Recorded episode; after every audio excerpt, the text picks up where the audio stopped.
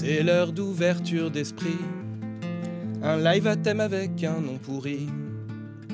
Vous connaissez le concept, c'est tout bête. Je discute avec des invités de sujets divers et variés. Aujourd'hui, c'est Franck Brusset qui est venu chez moi pour discuter d'humour et de politique, sa thématique, car il est autant humoriste qu'il est un énorme gauchiste. Ouverture, ouverture, ouverture d'esprit. Ouverture, ouverture, ouverture d'esprit. C'est le quatrième. Oui, on les enchaîne. Ouverture, ouverture, ouverture d'esprit. Ouverture, ouverture, ouverture d'esprit, ouverture d'esprit, ouverture d'esprit, ouverture d'esprit, ouverture d'esprit.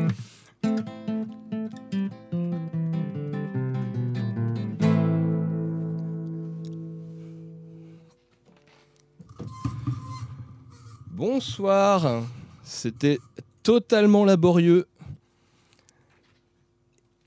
Apparemment, ça y est, les- ça marche, les gens nous captent.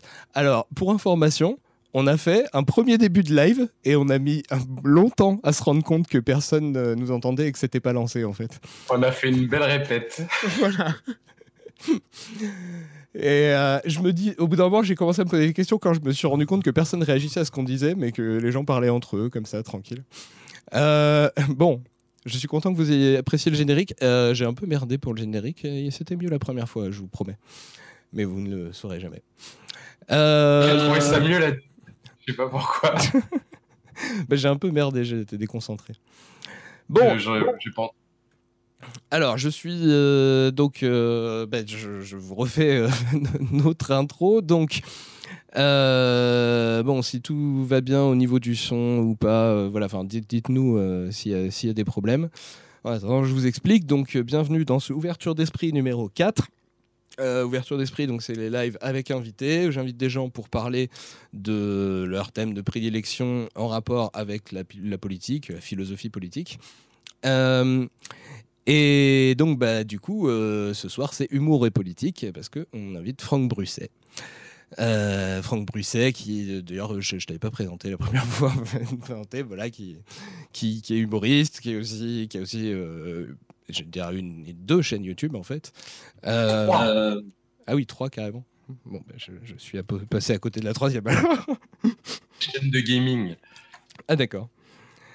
Euh, et puis bah, c'est en l'occurrence euh, quelqu'un qui, est aussi très engagé politiquement, ce qui a quand même un gros avantage parce que moi, euh, il faut que je fasse venir des gens qui sont prêts à me parler de politique assez ouvertement, ce qui n'est pas, toujours évident. Donc, comme d'habitude, le chat YouTube est désactivé. Euh, mais par contre, vous pouvez parler avec euh, nous et puis nous poser des questions et échanger euh, sur Discord. Le lien est dans la description de la vidéo. Si vous êtes déjà membre de, mon Discord, vous pouvez accéder à la partie chat non membre live, chat live YouTube, pardon. Si vous n'êtes pas encore membre, bah, vous aurez de toute façon accès à chat non membre live YouTube. Les deux s'affichent de toute façon en direct dans l'image. Euh, et euh, si vous voulez devenir membre, euh, bah, vous suivrez les instructions données par le bot, le petit démon sur le salon Le Palier. Mais c'est pas la peine de le faire pendant le live. Les modérateurs seront occupés à modérer les chats. Ils n'auront pas le temps de faire passer membre des gens. On fera ça après le live. Voilà. Donc, eh bien, on va pouvoir commencer. Donc, en fait, reposer les questions que vous n'avez pas entendues et les réponses que vous n'avez pas entendues. Euh, donc, euh, on commence par une question générale qui est euh, quel est, à ton avis, Franck Brusset, euh, enfin, quel avis tu peux donner euh, Un avis, évidemment, je ne te demande pas un avis sci- scientifiquement démontré et tout ça, mais juste une impression générale que tu peux avoir en tant que personne qui fréquente le milieu des humoristes à propos de donc l'orientation politique majoritaire, habituelle, moyenne des humoristes. Voilà. Ça me fait rire parce qu'on se sent idiot de recommencer exactement la même chose. Tout à fait. Et, là, il est en train de déjà de prévoir ma réponse pour les courter. Donc, je sais pas si je dois dire ce que j'ai dit. Non, non, non, mais vas-y, vraiment. Dis. Non, et puis je, je cherche pas à écourter les réponses. Je te dis, moi, je, je m'en fous que les lives durent longtemps. Euh, c'est pas un problème. Non, mais parce que tu as déjà, comment dire, tu as déjà euh, reprécisé un truc que ah oui. on avait dit, euh, tu, l'as anticipé du coup, vu qu'on l'a déjà fait. Mais c'est vrai que le premier truc que j'avais dit, c'est que j'avais pas, j'avais pas d'études pour appuyer mon propos. Euh, et que de toute façon, euh, bon, la, méthodologie de ce genre d'études me, me, paraissait souvent un peu douteuse parce que parfois on se contentait juste aux gens de demander pour qui ils votaient dans le meilleur des cas, voire même carrément comment ils se définissaient eux-mêmes. Donc, moi, ça me paraît pas très pertinent. Après, moi, il y a un truc qui relativise ce problème pour moi, c'est le fait que quand, quel que soit le critère que tu prends, même s'il est très mauvais, euh, l'important c'est après de le comparer au reste de la population. Et du coup, euh, je pense que ça donne quand même une indication sur une orientation, si ce n'est, euh, je sais pas, à gauche ou à droite ou machin et tout, au moins peut-être une orientation plus à gauche ou plus à droite que la moyenne de la population, tu vois, voilà. Ouais, mais si tu, ouais, mais tu mesures pas ça, du coup. Tu mesures ce que les gens déclarent. Tu mesures pas. Euh... C'est pas parce que les gens se déclarent plus à gauche que le milieu est vraiment plus à gauche. Bon, en tout cas, du coup. Euh...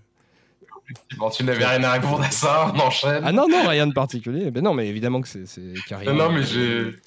Enfin, aucune étude de ce euh, genre euh, n'est vraiment euh, fiable, ça je suis d'accord. Hein. Mais de toute façon, je, voilà, je te demande surtout ton avis en fait. Donc, Bon, donc c'est vraiment mon avis et euh, sachant que c'est très compliqué de d'évaluer ça parce que bon, tu, tu, vois aussi par non seulement par rapport aux gens que tu as en tête, mais pas, surtout par rapport à ceux que tu fréquentes aussi. Et euh, moi, de mon impression, si euh, alors je redéfinis le quand même le périmètre. Dans le milieu de l'humour parisien, qui doit, à mon avis, regrouper au moins 75% des humoristes en France. Si tu prends absolument tout le monde, c'est-à-dire des débutants qui font leur tout premier passage sur une scène ouverte jusqu'aux humoristes les plus connus encore en activité, je dirais, comme beaucoup de milieux artistiques, c'est plutôt centre-gauche.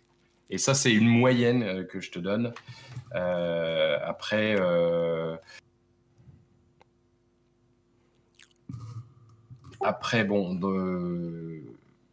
pour détailler un petit peu l'impression, euh, la plus grosse part centre-gauche, comme je disais tout à l'heure, un petit peu extrême gauche, euh, plus ou moins ouvertement, un tout petit peu ouvertement droite, un peu plus qui sont de droite, mais euh, sans le savoir, je dirais, qui l'affirment pas en tant que tel, mais qui sont de fait de droite. Mais bon, souvent, c'est plus, comment dire, c'est lié aussi à un manque de politisation, quoi par défaut, euh, on a un peu de droite, quoi.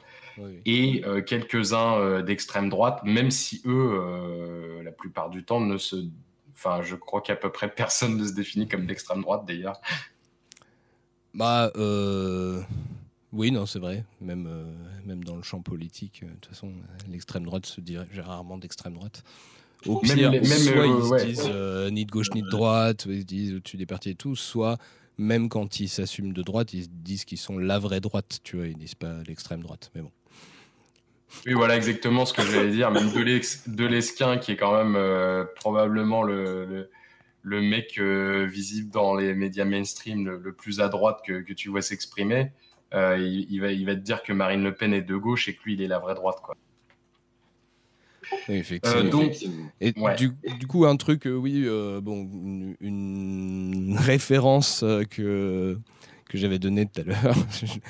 bon, on va essayer d'arrêter de rappeler qu'on a déjà dit ça parce que c'est pas intéressant pour les gens. Ah, c'était tellement bien. Mais bon. Dommage que vous n'étiez pas là.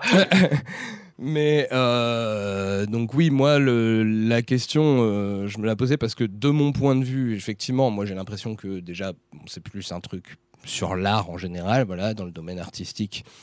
Euh, on a, euh, on a plus souvent des gens, euh, des gens de gauche. Ça, à la limite, ça peut se plus ou moins se justifier à peu près scientifiquement quand même en se basant par exemple sur Bourdieu, sur l'espace social de Bourdieu qui mettait les professions intellectuelles genre bah, chercheurs, artistes et tout ça, comme étant parmi ceux qui, qui, qui, votent le plus à gauche et tout. bon, ça. Il y y, a cette partie-là. Effectivement, moi, je dirais plutôt centre-gauche. voilà, dirais un ammoniste, allez, dirons-nous, un truc dans le genre. Et euh, mais après, bon, c'est par rapport à nos définitions aussi de la gauche et de la droite, hein, parce que ammoniste, ça peut, déjà être considéré comme de la gauche radicale par certains. Alors bon, Ah oui, d'accord. Parce que moi, quand je disais centre-gauche, j'incluais euh, France Insoumise et PCF aussi. Oui, voilà. Puis, euh, oui, puis Europe Écologie Les Verts, peut-être qu'on peut les mettre dedans aussi, quoi. Mais ça, je, je vois. J'ai du mal à situer qui, qui se placerait là-dedans, quoi. Ah si, encore que si, j'en vois quelques et la, référence aussi, euh, enfin d'autres références que j'avais, c'était euh, le, le, fait que quand il y a des humoristes de droite, ils ont tendance à dénoncer le fait qu'ils sont euh, rejetés par ce milieu de gauchistes qui est, les humoristes, comme donc, par exemple, bah, euh, euh, Jean-Marie Bigard a dit ça plusieurs fois. Euh, à l'époque où il avait soutenu ouvertement Sarkozy, il s'était offusqué du fait de s'être fait mettre de côté, d'après lui, par le milieu des humoristes qu'il aimait pas parce qu'il était de droite, alors que il dit qu'il y a une espèce de doxa chez les humoristes qui dit que par défaut on est censé être de gauche. Euh, voilà. L'autre référence que j'avais, c'est pas vraiment un humoriste, mais c'est plus dans le milieu des comédiens. Euh, c'est euh, Franck de la Personne, quand il a soutenu Marine Le Pen, il a commencé à dire qu'il était viré de partout et tout parce que, parce que dans le milieu des comédiens, bah, on n'avait pas le droit de, de s'affirmer en soutien à l'extrême droite. Enfin, lui, je ne sais même pas s'il disait à l'extrême droite, lui, puisque je pense pas qu'il se considère d'extrême droite, mais bon. Mais voilà, on n'était pas censé soutenir autre chose que la gauche, euh, d'après lui, et donc il était, d'après lui, euh, ostracisé, voilà, à cause de ça. Bah, effectivement, quand tu je pense qu'il est possible aussi que, par rapport à ce que j'ai dit juste avant, j'ai sous-estimé le nombre d'humoristes d'extrême droite parce que, effectivement, à partir du moment où leur orientation politique devient évidente, euh, je pense qu'ils vont effectivement se retrouver isolés, donc ils vont être dans d'autres réseaux et euh, c'est un autre univers euh, de, j'allais dire auquel je n'ai pas accès, dans lequel je n'ai pas envie d'être en fait. et, et ouais, effectivement, je pense pas que franchement, des, je pense pas que ça soit être de droite. Je pense c'est quand tu commences à, dépasser, à, à, rentrer dans le champ de l'extrême droite que que tu te retrouves vraiment isolé. Euh, mais ça s'explique très. C'est comment dire C'est pas une. Euh, enfin, oui, là je vais donner déjà un avis politique, mais parce qu'il se victimise en. Comment dire en... Oui, il se, victimise et il, il donne l'impression d'être censuré, ostracisé, comme si euh, la parole de tout le monde était forcément légitime. Mais moi, je trouve que ça, s'explique très bien euh, pourquoi euh, c'est comme ça? C'est que euh, l'extrême droite va avoir tendance à, taper sur certains groupes de personnes et comment dire et à attaquer les droits même ou même à mettre en danger parfois certains groupes de personnes. Donc effectivement, dès lors, dès lors que tu es en contact avec euh, avec ce genre de personnes, avec ce comment dire, avec des personnes de ces groupes-là, même si toi-même tu n'en fais pas partie, tu n'as pas envie d'être associé avec des gens euh, qui, les mettent en danger. Enfin, je, je, je sais pas si c'est clair expliqué comme ça. Bah oui, non, mais je pense. Après, enfin moi, je dire, je pense je, pense aussi que le simple. Enfin, après, ça peut être simplement une conséquence de la sociologie euh, des, des, gens qui sont dans un milieu. Je veux dire, si dans un milieu, tu as euh, une majorité de gens qui sont plutôt centre-gauche, ça me semble assez logique qu'au bout d'un moment, si des gens s'affirment d'extrême droite, bah, ils n'aient pas envie de, de, travailler avec eux et de faire des choses avec eux. Donc. Euh, ça me semble. Ouais, non, mais au-delà de ça, tu vois, quand là, l'histoire de Bigard, euh, c'est même pas, euh, comment dire, il y a un fait, c'est pas, ça sort pas de nulle part. C'est pas d'un coup, euh, on décide qu'il est inacceptable. Enfin, tu vois, il y a quand même un, fait, comment, comment dire, il y a quand même un fait de départ qui n'est pas des moindres, c'est que dans une des émissions qui a priori le plus d'audience, il sort une blague. Alors moi personnellement, je trouve pas que c'est une blague, mais il sort une histoire dont le seul ressort comique, enfin selon lui, hein, parce que moi je trouve ça pas drôle du tout, mais c'est c'est que la, victime de l'histoire se fait violer. Donc, euh, et c'est censé être drôle. Donc, à partir du moment où tu, tu vas te retrouver, euh, je veux dire, à part un milieu où il y a, euh, où il y a très peu de femmes qui ont, subi ce genre de choses, dans quel milieu c'est acceptable d'avoir une personne qui, qui, fait des blagues Dans quel milieu professionnel c'est acceptable, en fait, d'avoir quelqu'un qui fait une blague comme ça C'est pas, c'est pas que l'humour moi, j'ai eu. J'ai aussi peut-être une, hypothèse, c'est que pour moi, dans, dans, la droite, enfin, plus tu vas à droite, plus il y a des choses euh, qui sont sacrées, euh, qui sont intouchables. Euh, voilà, enfin c'est plus, c'est plus la droite, la droite est plus essentialiste, la droite est plus religieuse aussi. Enfin bon, plein de choses qui font que aussi. Euh, bah, ça me semblerait logique, je peux pas dire que j'ai des stats non plus, hein, mais ça me semblerait logique que euh, ce soit plus difficile pour des, des gens de droite d'adopter une profession qui, quand même, enfin, le, principe de d'humoriste, euh, il faut quand même être capable de s'attaquer à un certain nombre de choses, de, de, sujets et d'être un peu impertinent, on va dire, sur, certains sujets pour, euh, pour pouvoir en rire, quoi, voilà, et développer. Et je me demande si ça, ça joue pas aussi. Le, fait qu'il y ait plus de valeurs sacrées à droite euh, font qu'il euh, il y a peut-être moins de, moins de vocation d'humoriste aussi, je me demande. Oui, d'accord. Là, je répondais juste sur le fait qu'il se disait exclu.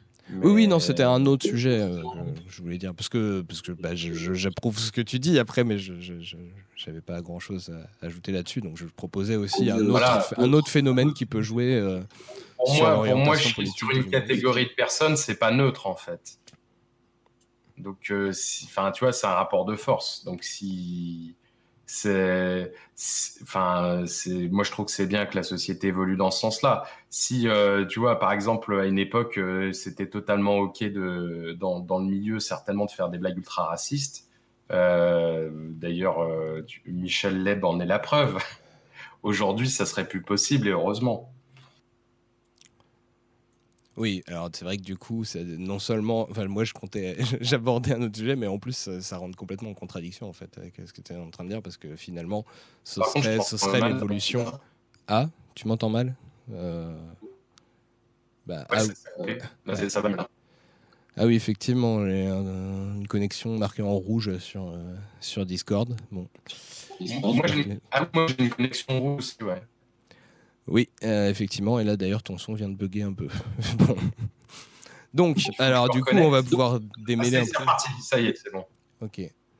Bon, du coup, on va, il va falloir démêler un peu ce, ce, truc parce que moi, j'étais en train de dire que pour moi, la droite a plus de tabous. Et en fait, là, toi, tu abordais justement les sujets que les humoristes de droite euh, voudrait aborder et que euh, et qu'on et qui ne passerait plus aujourd'hui et que ce serait tant mieux. Donc du coup, ça voudrait dire plutôt que ce serait euh, vers la gauche qui aurait des bah, des tabous, même si c'est des tabous qu'on peut considérer comme justifiés.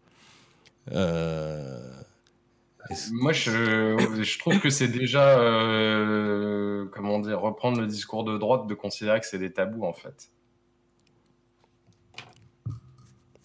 Mmh c'est pas c'est pas des tabous, c'est que ça, ça concerne directement les conditions matérielles euh, d'individus en fait qui en plus euh, sont, sont, déjà plus ou moins en galère en fait. C'est ça ça qui est tabou entre guillemets à gauche. C'est pas tabou en fait.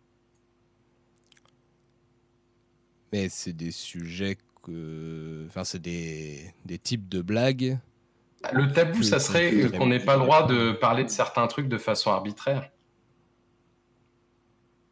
Là, c'est pas arbitraire, c'est parce que ça concerne directement euh, les conditions euh, matérielles de vie de certains individus, en fait. Hmm, d'accord, un tabou pour toi, c'est seulement s'il n'y a pas de justification. Bah, Non, c'est pas une histoire que c'est pas de justification, c'est que c'est, enfin, euh, c'est que c'est arbitraire. Oui, on peut le dire comme ça, c'est arbitraire, c'est-à-dire que si tu, tu vois, si tu te moques de, si tu fais des blagues sur Dieu, a priori, ça n'affecte personne. Bon, éventuellement Dieu, bah, s'il existe. Croyant. non, mais ça n'affecte pas leur vie de tous les jours. Moi, en fait, je pense que là, on tue. Oui, bon, vas-y, pardon.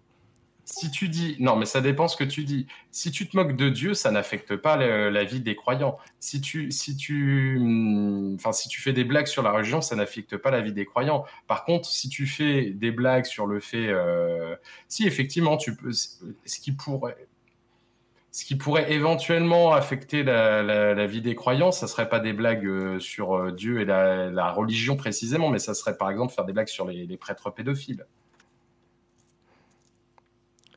après, tu as quand même beaucoup de croyants qui. Enfin, beaucoup. Tu en as en tout cas. Qui, euh, qui acceptent pas qu'on fasse de l'humour avec leurs croyances. Hein. oui, oui, mais pour moi, ça, c'est un tabou, par contre. D'accord. Parce que c'est arbitraire, ça, ça, ça, comment dire, ça ne, ça n'affecte pas directement. Si ça, si ça concerne effectivement vraiment uniquement le, si c'est vraiment juste iconoclaste, hein, pas si c'est, euh, pas si ça, pas si c'est des blagues qui s'en prennent directement aux croyants, aux personnes. Mmh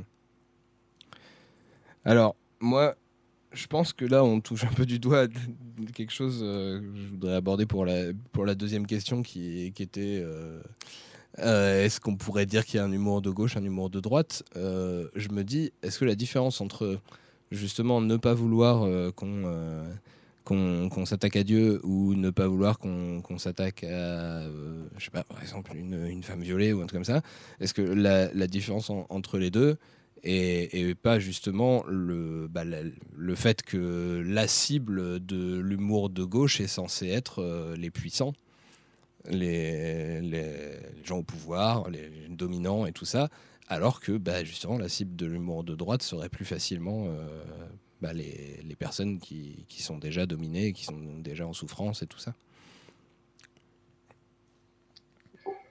Ouais, mais là, tu le définis comme quelqu'un de gauche. ah bah oui, oui, bien sûr. À droite, il se, considère comme oppressé aussi. Regarde Bigard, le mec, il a tout ce qu'il veut, il considère qu'il est exclu, le pauvre. Mais du coup, euh, bon bah du coup, on va, on prendre plutôt dans ton sens. Du coup, comment toi, euh, parce que là, euh, je précise que donc là, on arrive à la Oh, putain, PA, la citation. oh, Je suis désolé de cette formule. Euh, oui, euh, bon, si on part pas sur, sur cette, euh, cette définition-là, voilà, dans la, première, l'espèce de répète qu'on a fait quand, vous, quand, quand, on croyait avoir lancé le live, et en fait non, on était arrivé à la question, donc, est-ce que tu saurais, toi, définir un peu ce que serait l'humour de gauche et l'humour de droite? Moi, voilà, je serais plutôt parti sur cette idée-là que je viens de donner. Mais toi, du coup, comment tu, est-ce que tu penses que ça peut se définir et comment tu définirais ça? Non, mais c'est vrai que c'est pas mal ce que tu as donné comme définition, mais euh, c'est vrai que quelqu'un qui n'est pas de ton avis euh, va te reprocher de ne pas être objectif là-dessus.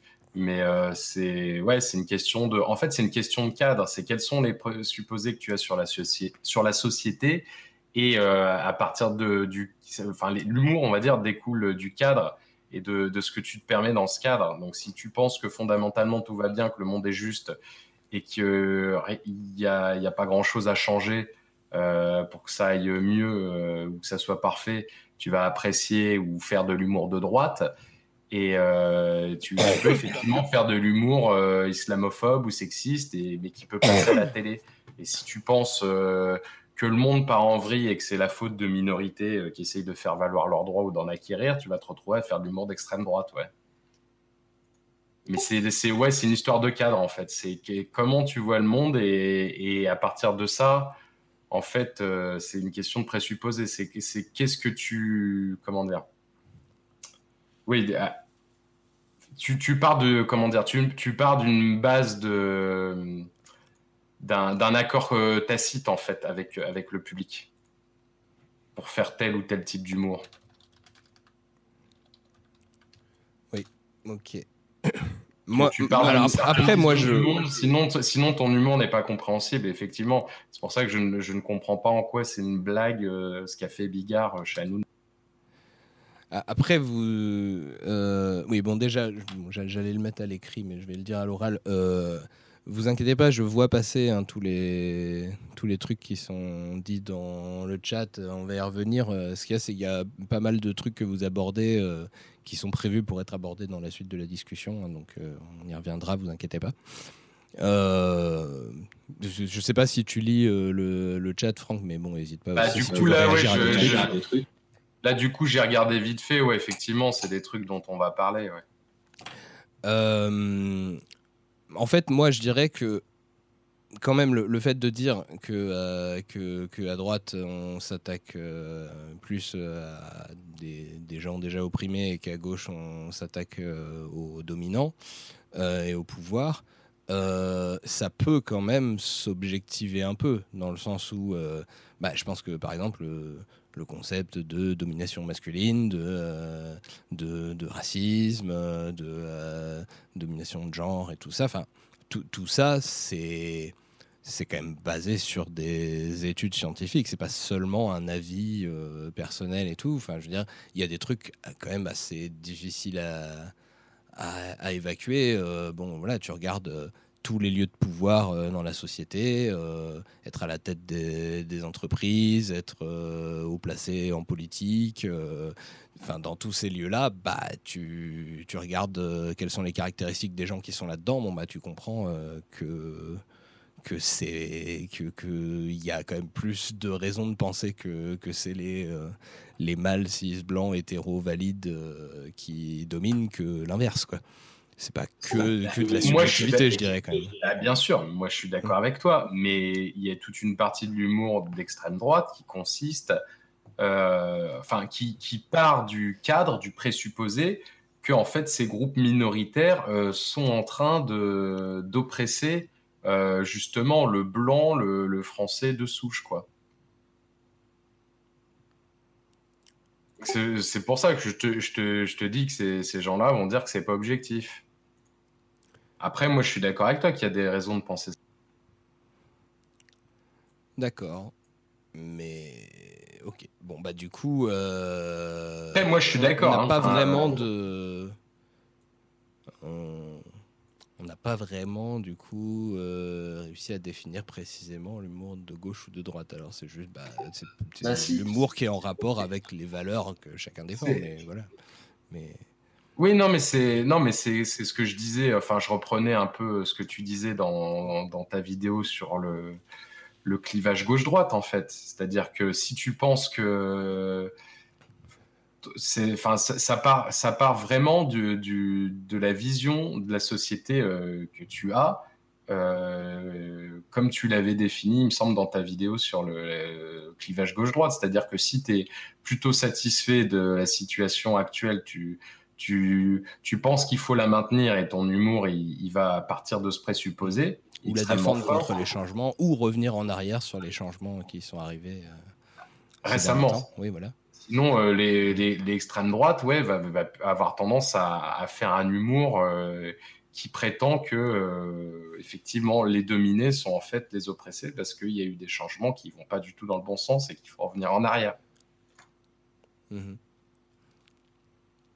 Et l'humour de gauche, ça va être plutôt effectivement de se moquer des puissants, mais voilà, c'est tu sais, il y a, tout, il y a toute une, tout un aspect d'extrême droite qui est quand même euh, fondé sur la thèse du complot et qui retourne euh, comment dire, cette analyse d'oppression, en fait. Oui, c'est vrai que quelque part, quand, quand Dieudonné s'attaque aux juifs, lui, il est persuadé de s'attaquer aux dominants. Effectivement. Oui. Euh, et puis même, il n'y a, pas que les juifs, il y a les homosexuels aussi. enfin, voilà. Hmm. Euh, bon, alors du coup, on a déjà commencé un petit peu. Euh, oui, alors euh, je m'excuse, hein, j'essaye de couper le micro quand, quand, je crache mes poumons. c'est compliqué parce que je sens pas toujours venir. Puis des fois, je suis au milieu d'une phrase. mais je vais essayer hein, de, couper le micro quand, quand, je tousse. voilà, j'ai oublié de préciser que nous avons un troisième invité ce soir qui est donc mon allergie. voilà, donc j'essaie de gérer comme je peux. C'est d'ailleurs, je précise une des raisons pour lesquelles je me suis contenté d'une chanson de Gainsbourg au début, alors que pendant un temps, je me suis dit bon, allez, c'est Franck Brusset qui fait des blagues sur scène sur le fait qu'il a l'air d'un métalleux sataniste. Euh, j'aurais pu faire une, un truc plus métal et tout, mais là, avec mon état de santé, c'était pas une bonne idée. Euh, donc oui, alors ben, la question euh, suivante qu'on a déjà commencé un petit peu à aborder, c'est donc est-ce que on ne peut plus rien dire? Est-ce que, oh là là, dis donc, ah là là, avant, qu'est-ce qu'on était libre, les coluches, les déproges, il nous manque, il faudrait qu'on revienne à cette époque et tout ça, et voilà que peux-tu dire de cette remarque euh, récurrente? On ne peut plus rien dire. Alors, le premier truc que je peux dire, c'est que euh, on risque de pas être du tout exhaustif pour la, comment dire, pour la débunker, pour la réfuter, parce que le problème, c'est que là, on n'a pas de tenant de cette thèse. Euh, ah donc moi, personnellement, et je pense que c'est pareil pour toi, je pense que je pense pas qu'on puisse plus rien dire. Je pense surtout, comme j'ai commencé à l'évoquer avant, qu'il y a des groupes oppressés euh, qui se battent pour exister et que du coup on peut moins leur taper. Euh, enfin, ils ont eu quelques succès déjà et on peut moins leur taper et dessus et parler à leur place. Alors forcément, ça ne plaît pas aux dominants qui réalisent euh, probablement inconsciemment qu'ils risquent de perdre leurs privilèges. Mais je pense pas qu'on ne puisse plus rien dire. Et alors le truc aussi, alors tu mentionnes Coluche. Euh, le truc, c'est que Coluche, euh, enfin, on, ne voit pas toute Coluche. Euh, ce qu'on voit, c'est ce qu'on voit aujourd'hui de Coluche, c'est ce qui est passé au filtre de l'histoire, on va dire. C'est-à-dire qu'on veut donner une image positive de Coluche, donc la plupart des choses de Coluche qui sont mises en avant, c'est des, des, choses qui sont, euh, qui sont acceptables, mais il y a plein de trucs de Coluche qui étaient. Euh, enfin, il y a un certain nombre de trucs de Coluche qui, moi, je trouve, étaient antisémites ou antisyndicalistes, par exemple. Mhm. Tu peux encore en trouver euh, certains dans, dans, dans certains des, des, ces DVD, encore que les DVD, ça commence à plus se faire. Et, mais il y a des, je suis persuadé qu'il y a des trucs sur lesquels le, moi-même, j'ai jamais réussi à tomber, qui était bien pire. Hein. D'ailleurs, il y a des. Le, la fachosphère euh, fait circuler des extraits euh, du spectacle, des répètes du spectacle qu'il préparait euh, au moment de sa mort, et il y, a quand même des sorties antisémites, quoi. Oui. Mais du coup, moi, il y a déjà. Titre, je sais plus, mais bref. moi, il y a déjà un truc que je pense qu'on peut dire, c'est euh, quand on dit on ne peut plus rien dire, il faut voir les conséquences que ça a de dire des choses que, soi-disant, on ne peut plus dire. Parce que euh, faut quand même euh, voir que, encore jusqu'à sous Giscard, par exemple, il y avait beaucoup de censure officielle il y avait des, gens qui ne pouvaient réellement pas aller, euh, enfin qui étaient empêchés légalement en fait de, dire des choses et tout. Et quand les gens de droite ou d'extrême droite euh, se plaignent qu'on ne peut plus rien dire aujourd'hui, ils évoquent euh, comme représailles plutôt le, le, fait que bah, déjà ça gueule, que les gens, euh, les, gens les engueulent en fait euh, par rapport à ce qu'ils disent, donc les réactions euh, du public sur les réseaux sociaux et tout ça, les dénonciations publiques, les boycotts. Et, et puis, bon, sans doute, oui, des déprogrammations de salles ou des choses comme ça. Mais par exemple, Dieudonné, qui est censé être le symbole de, du, du, rebelle qui lutte contre la censure et tout ça, Bon, effectivement, hein, il a eu des spectacles annulés par Manuel Valls et tout. Euh, mais ça, il a eu des trucs. on, va, on va rentrer dans le détail du sujet après. Mais, mais, en même temps, euh, c'est quand même quelqu'un qui gagne énormément bien sa vie avec son humour. enfin, son humour entre guillemets. Mais, je veux dire, avec ce qu'il ce qui fait, euh, qui est selon lui son métier d'humoriste, il a l'air de s'en sortir pas mal, d'arriver quand même à faire des, spectacles, avoir du public et avoir de l'argent avec.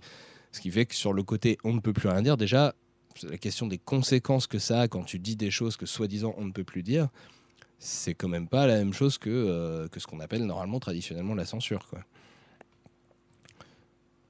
Bon, déjà, euh, ouais, alors là, il y a beaucoup de choses sur lesquelles je veux revenir.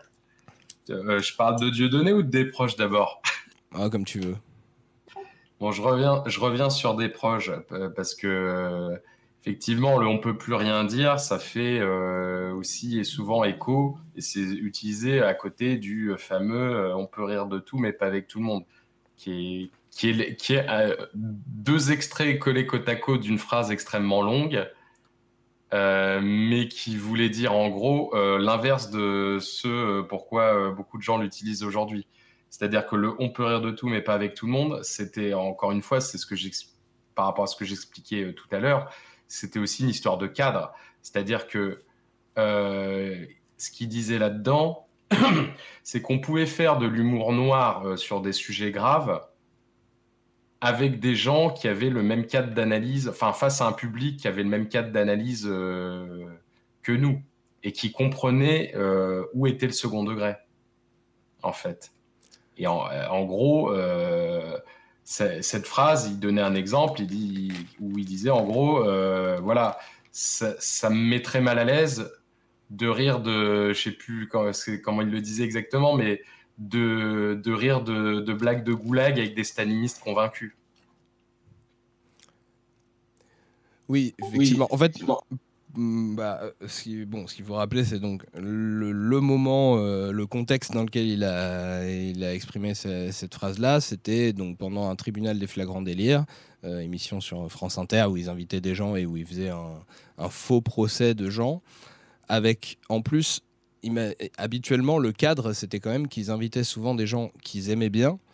Euh, pour faire semblant de leur faire un procès, mais où on sentait bien qu'en fait, bon, ils les aimaient bien et que c'était, euh, ils rigolaient avec eux euh, de fausses accusations qu'ils qui leur faisaient. Or là, ils se retrouvaient avec comme invité Jean-Marie Le Pen. Et pour le coup, bah, c'était quelqu'un qu'il n'aimait pas. et, et donc, bah, dans son développement, il, faisait tout un, plaidoyer pour expliquer pourquoi, euh, selon lui, non seulement on pouvait, mais on devait rire de tout, qu'on ne devait pas avoir de sujet tabou et tout ça, d'après lui. Hein, je ne dis pas qu'il a raison. Euh, mais par contre, que euh, quand il dit enfin il fait tout ça sur la, sur la question peut-on rire de tout? Et après il dit peut-on rire avec tout le monde? Et la réponse qu'il donne c'est j'ai du mal donc déjà, c'est pas une espèce de règle qu'il essaye d'imposer à tous les humoristes, un truc. C'est là, c'est, dire, c'est pas le législateur de l'humour euh, des proches. Euh, simplement, il dit que lui, il n'a pas envie. Ça, en fait, il a du mal à rire quand il sait que euh, il va y avoir des connards qui, qui rient avec lui, quoi. En fait, qu'il n'a pas envie de faire rire Jean-Marie Le Pen de bon cœur aux blagues qu'il fait, en fait. C'était ça dont il parlait. effectivement, après, il donnait d'autres exemples euh, avec les staliniens. Euh, avec, euh, voilà. C'est son, critère à lui, en fait. Bah, c'était, c'était qu'il voulait pas rire en commun avec des gens qui, qui l'aiment pas, quoi. Eh oui, mais parce qu'il rit pas pour les mêmes raisons que toi. Oui, c'est ça. Si tu veux, c'est, là où tu ris, où les gens rient sur un malentendu. Moi, je trouve ça malsain, en fait.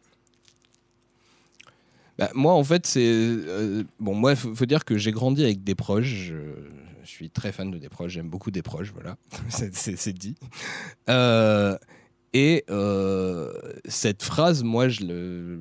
Enfin, je l'avais endossée complètement. Et c'est en fait, moi, c'est vraiment mon critère. C'est comme ça que, que je réfléchis aux blagues que je fais ou que je fais pas.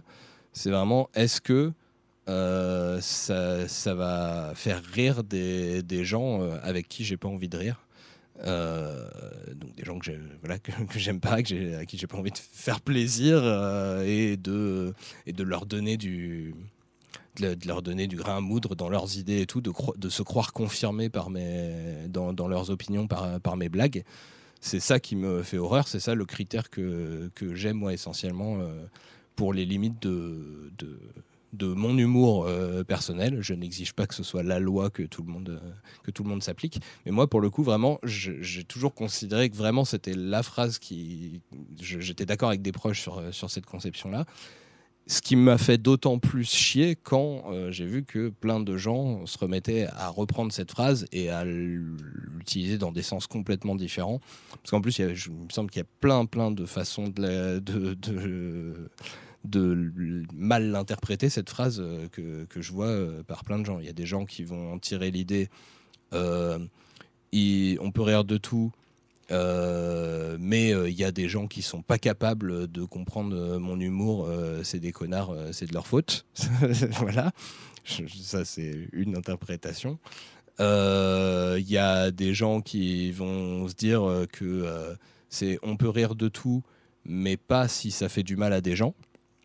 Et ça, pour le coup, c'est une façon de, défendre euh, une forme de limite de, de l'humour qui est très répandue à gauche, mais que j'arrive pas à partager complètement parce que mon souci, c'est que je pense qu'il n'y a pas moyen de s'assurer, quel que soit l'humour que tu fais, il y a toujours la possibilité que ça fasse du mal à des gens. Et je pense que ça, si tu prends ça comme critère, tu peux vraiment, pour le coup, euh, plus rien dire.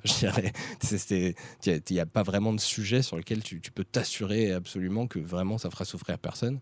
Du coup, moi, je, voilà, je, prends vraiment ce, critère des progiens de base qui est ma limite, c'est pas d'éviter de faire du mal à des gens. Ma limite, c'est d'éviter de faire rire les gens qui, que je combats, en fait. D'accord, mais du coup, comment tu fais? Tu fais pas du tout certaines blagues ou tu les fais euh, devant un public choisi? Bah, je, je, fais ce que je peux. J'essaie de mettre toutes les chances de mon côté, en fait, ce qui fait que j'utilise bah, plusieurs de ces, ces choses-là. C'est à la fois, j'essaye d'analyser le mieux que du mieux que je peux euh, qui sont les, les, types de gens qui probablement entendront mes blagues euh, et s'il y a un risque que ce soit euh, qu'il y ait des gens euh, qui sont des gens que je combats politiquement, qui, m'écoutent, alors dans ce cas-là, bah, je vais m'assurer soit de, effectivement pas aborder certains sujets parce que je pense que quelle que soit la façon dont je l'aborde, ça va, ça va risquer de, de, de, eux les valider dans leurs opinions et puis les faire rire et tout et ça me fait chier, ça m'insupporte, j'ai pas envie. Euh, soit, euh, soit je trouve un moyen de, dans la façon de rédiger la blague, la façon de la faire, euh, m'assurer que ce sera pas possible pour eux d'en rire en fait et que d'après moi, en tout cas je mets toutes les chances de mon côté pour que il y ait que les gens que j'aime bien qui, qui, qui aient envie d'en rire dans ce cas-là. Mais après, on pourra détailler euh, les techniques là-dedans que, j'essaie de mettre en œuvre euh, derrière. Mais après, ça m'intéresse aussi de voir, toi, euh, bah, ton rapport à cette, cette position de, de puisque moi, j'ai dit que c'était vraiment. Bah, moi, c'est vraiment. J'ai la même philosophie que déproche là-dessus, quoi. Sur, les limites que moi, je mets à mon humour. Mais je sais pas, toi, ton rapport à, ça, aux limites que tu mets à l'humour en général, et puis ton rapport à cette, cette façon de voir de déproche. Bah, Déjà, euh, la, technique qui consiste à évaluer euh, qui t'a en face de toi euh, quand, quand humoriste, tu peux plus l'utiliser parce que quand tu te retrouves à la limite face aux gens qui viennent voir ton spectacle, mais même pas parce que tu, tu, peux. bon, déjà, déjà quand c'est pas quand sur une scène ouverte énorme face à 1000 personnes que tu qui ne viennent pas te voir toi spécifiquement, tu sais pas à qui tu parles. Donc déjà ça tu peux pas l'utiliser. Et en plus, euh, même quand des gens voir ton spectacle, tu sais jamais.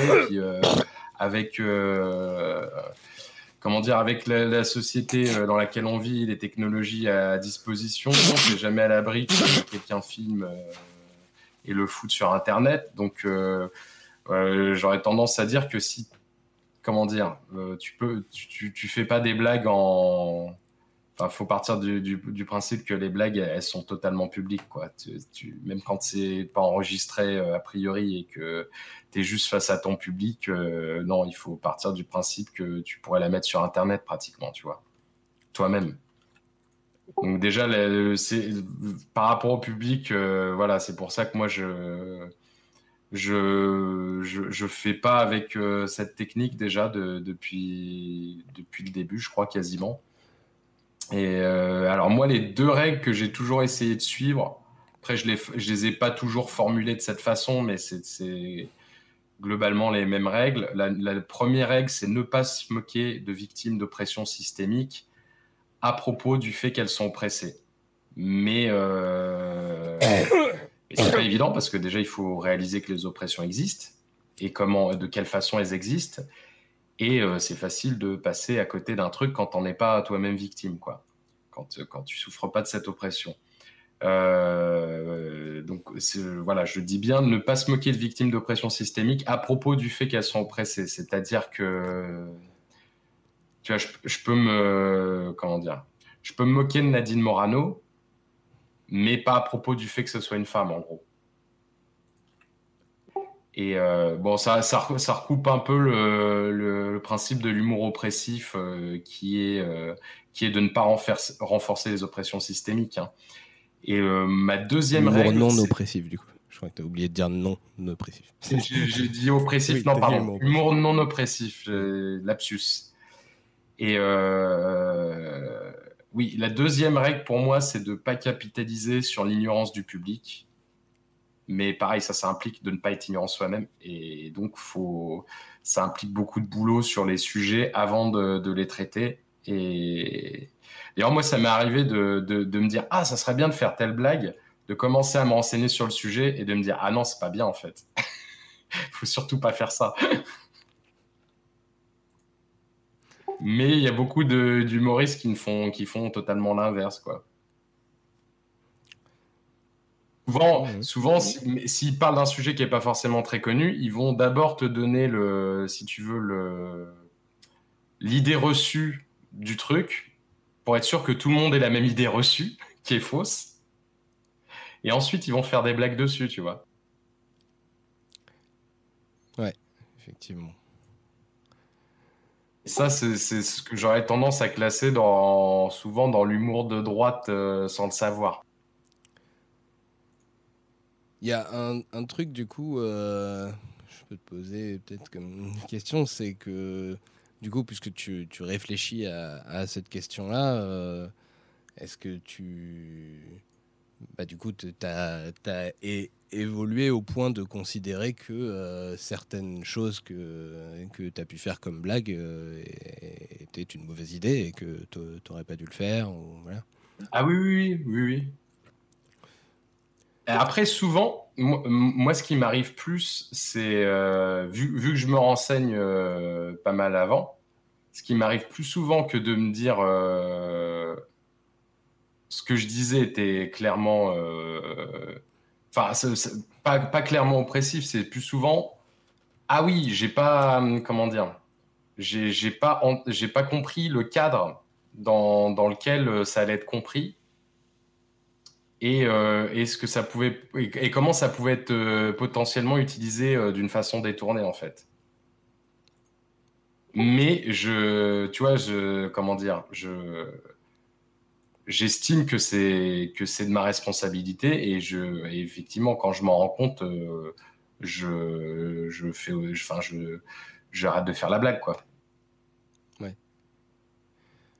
Et quand tu te rends compte que du coup, euh, ça, quelque chose n'a pas été... Euh, enfin, déjà, ça, peut être deux évolutions différentes. Il peut y avoir des choses où tu pensais une blague euh, légitime et puis tu as changé d'avis sur le sujet. Et il y a le malentendu, il y a le fait que tu avais une façon d'interpréter ta blague qui n'a pas été celle dont la façon dont ça a été interprété.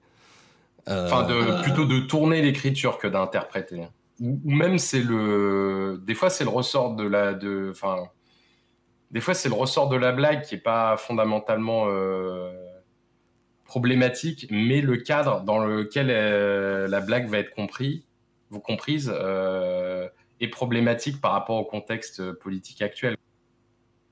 Mmh du coup, alors en plus, si tu prends en compte le contexte politique actuel, le contexte politique comme il évolue et que les ah blagues peuvent rester, rester euh, visibles pendant des années, ça peut. C'est pour ça que je me demande si je vais faire une captation de. Déjà, mon premier spectacle, il n'y a pas eu de captation, euh, mais je me demande si je ferai euh, une captation complète un jour parce que je je, me dis, tu vois, un truc euh, d'il y a 7 ans peut être interprété complètement différemment aujourd'hui. Euh, donc, est-ce que ça vaut le coup, quoi? Vu que les gens vont absolument pas recontextualiser. Mhm. déjà, pour des trucs historiques, les, les gens analysent aujourd'hui des trucs d'il y a du 19e siècle en les recontextualisant pas. Je me, je me prends la tête avec des gauchistes sans arrêt en disant non, mais attendez, resituer dans l'époque, quoi. Euh, et, du, coup, je me dis un truc en plus d'il y a, d'il y a 7 ans, ou 10 ans qui se retrouvent. Alors que, tu vois, il y a. Comment dire Bigard, lui, il s'est fait. comment dire il, s'est fait, il, a été attaqué sur une blague d'il y a 20-30 ans qu'il faisait encore aujourd'hui. Oui.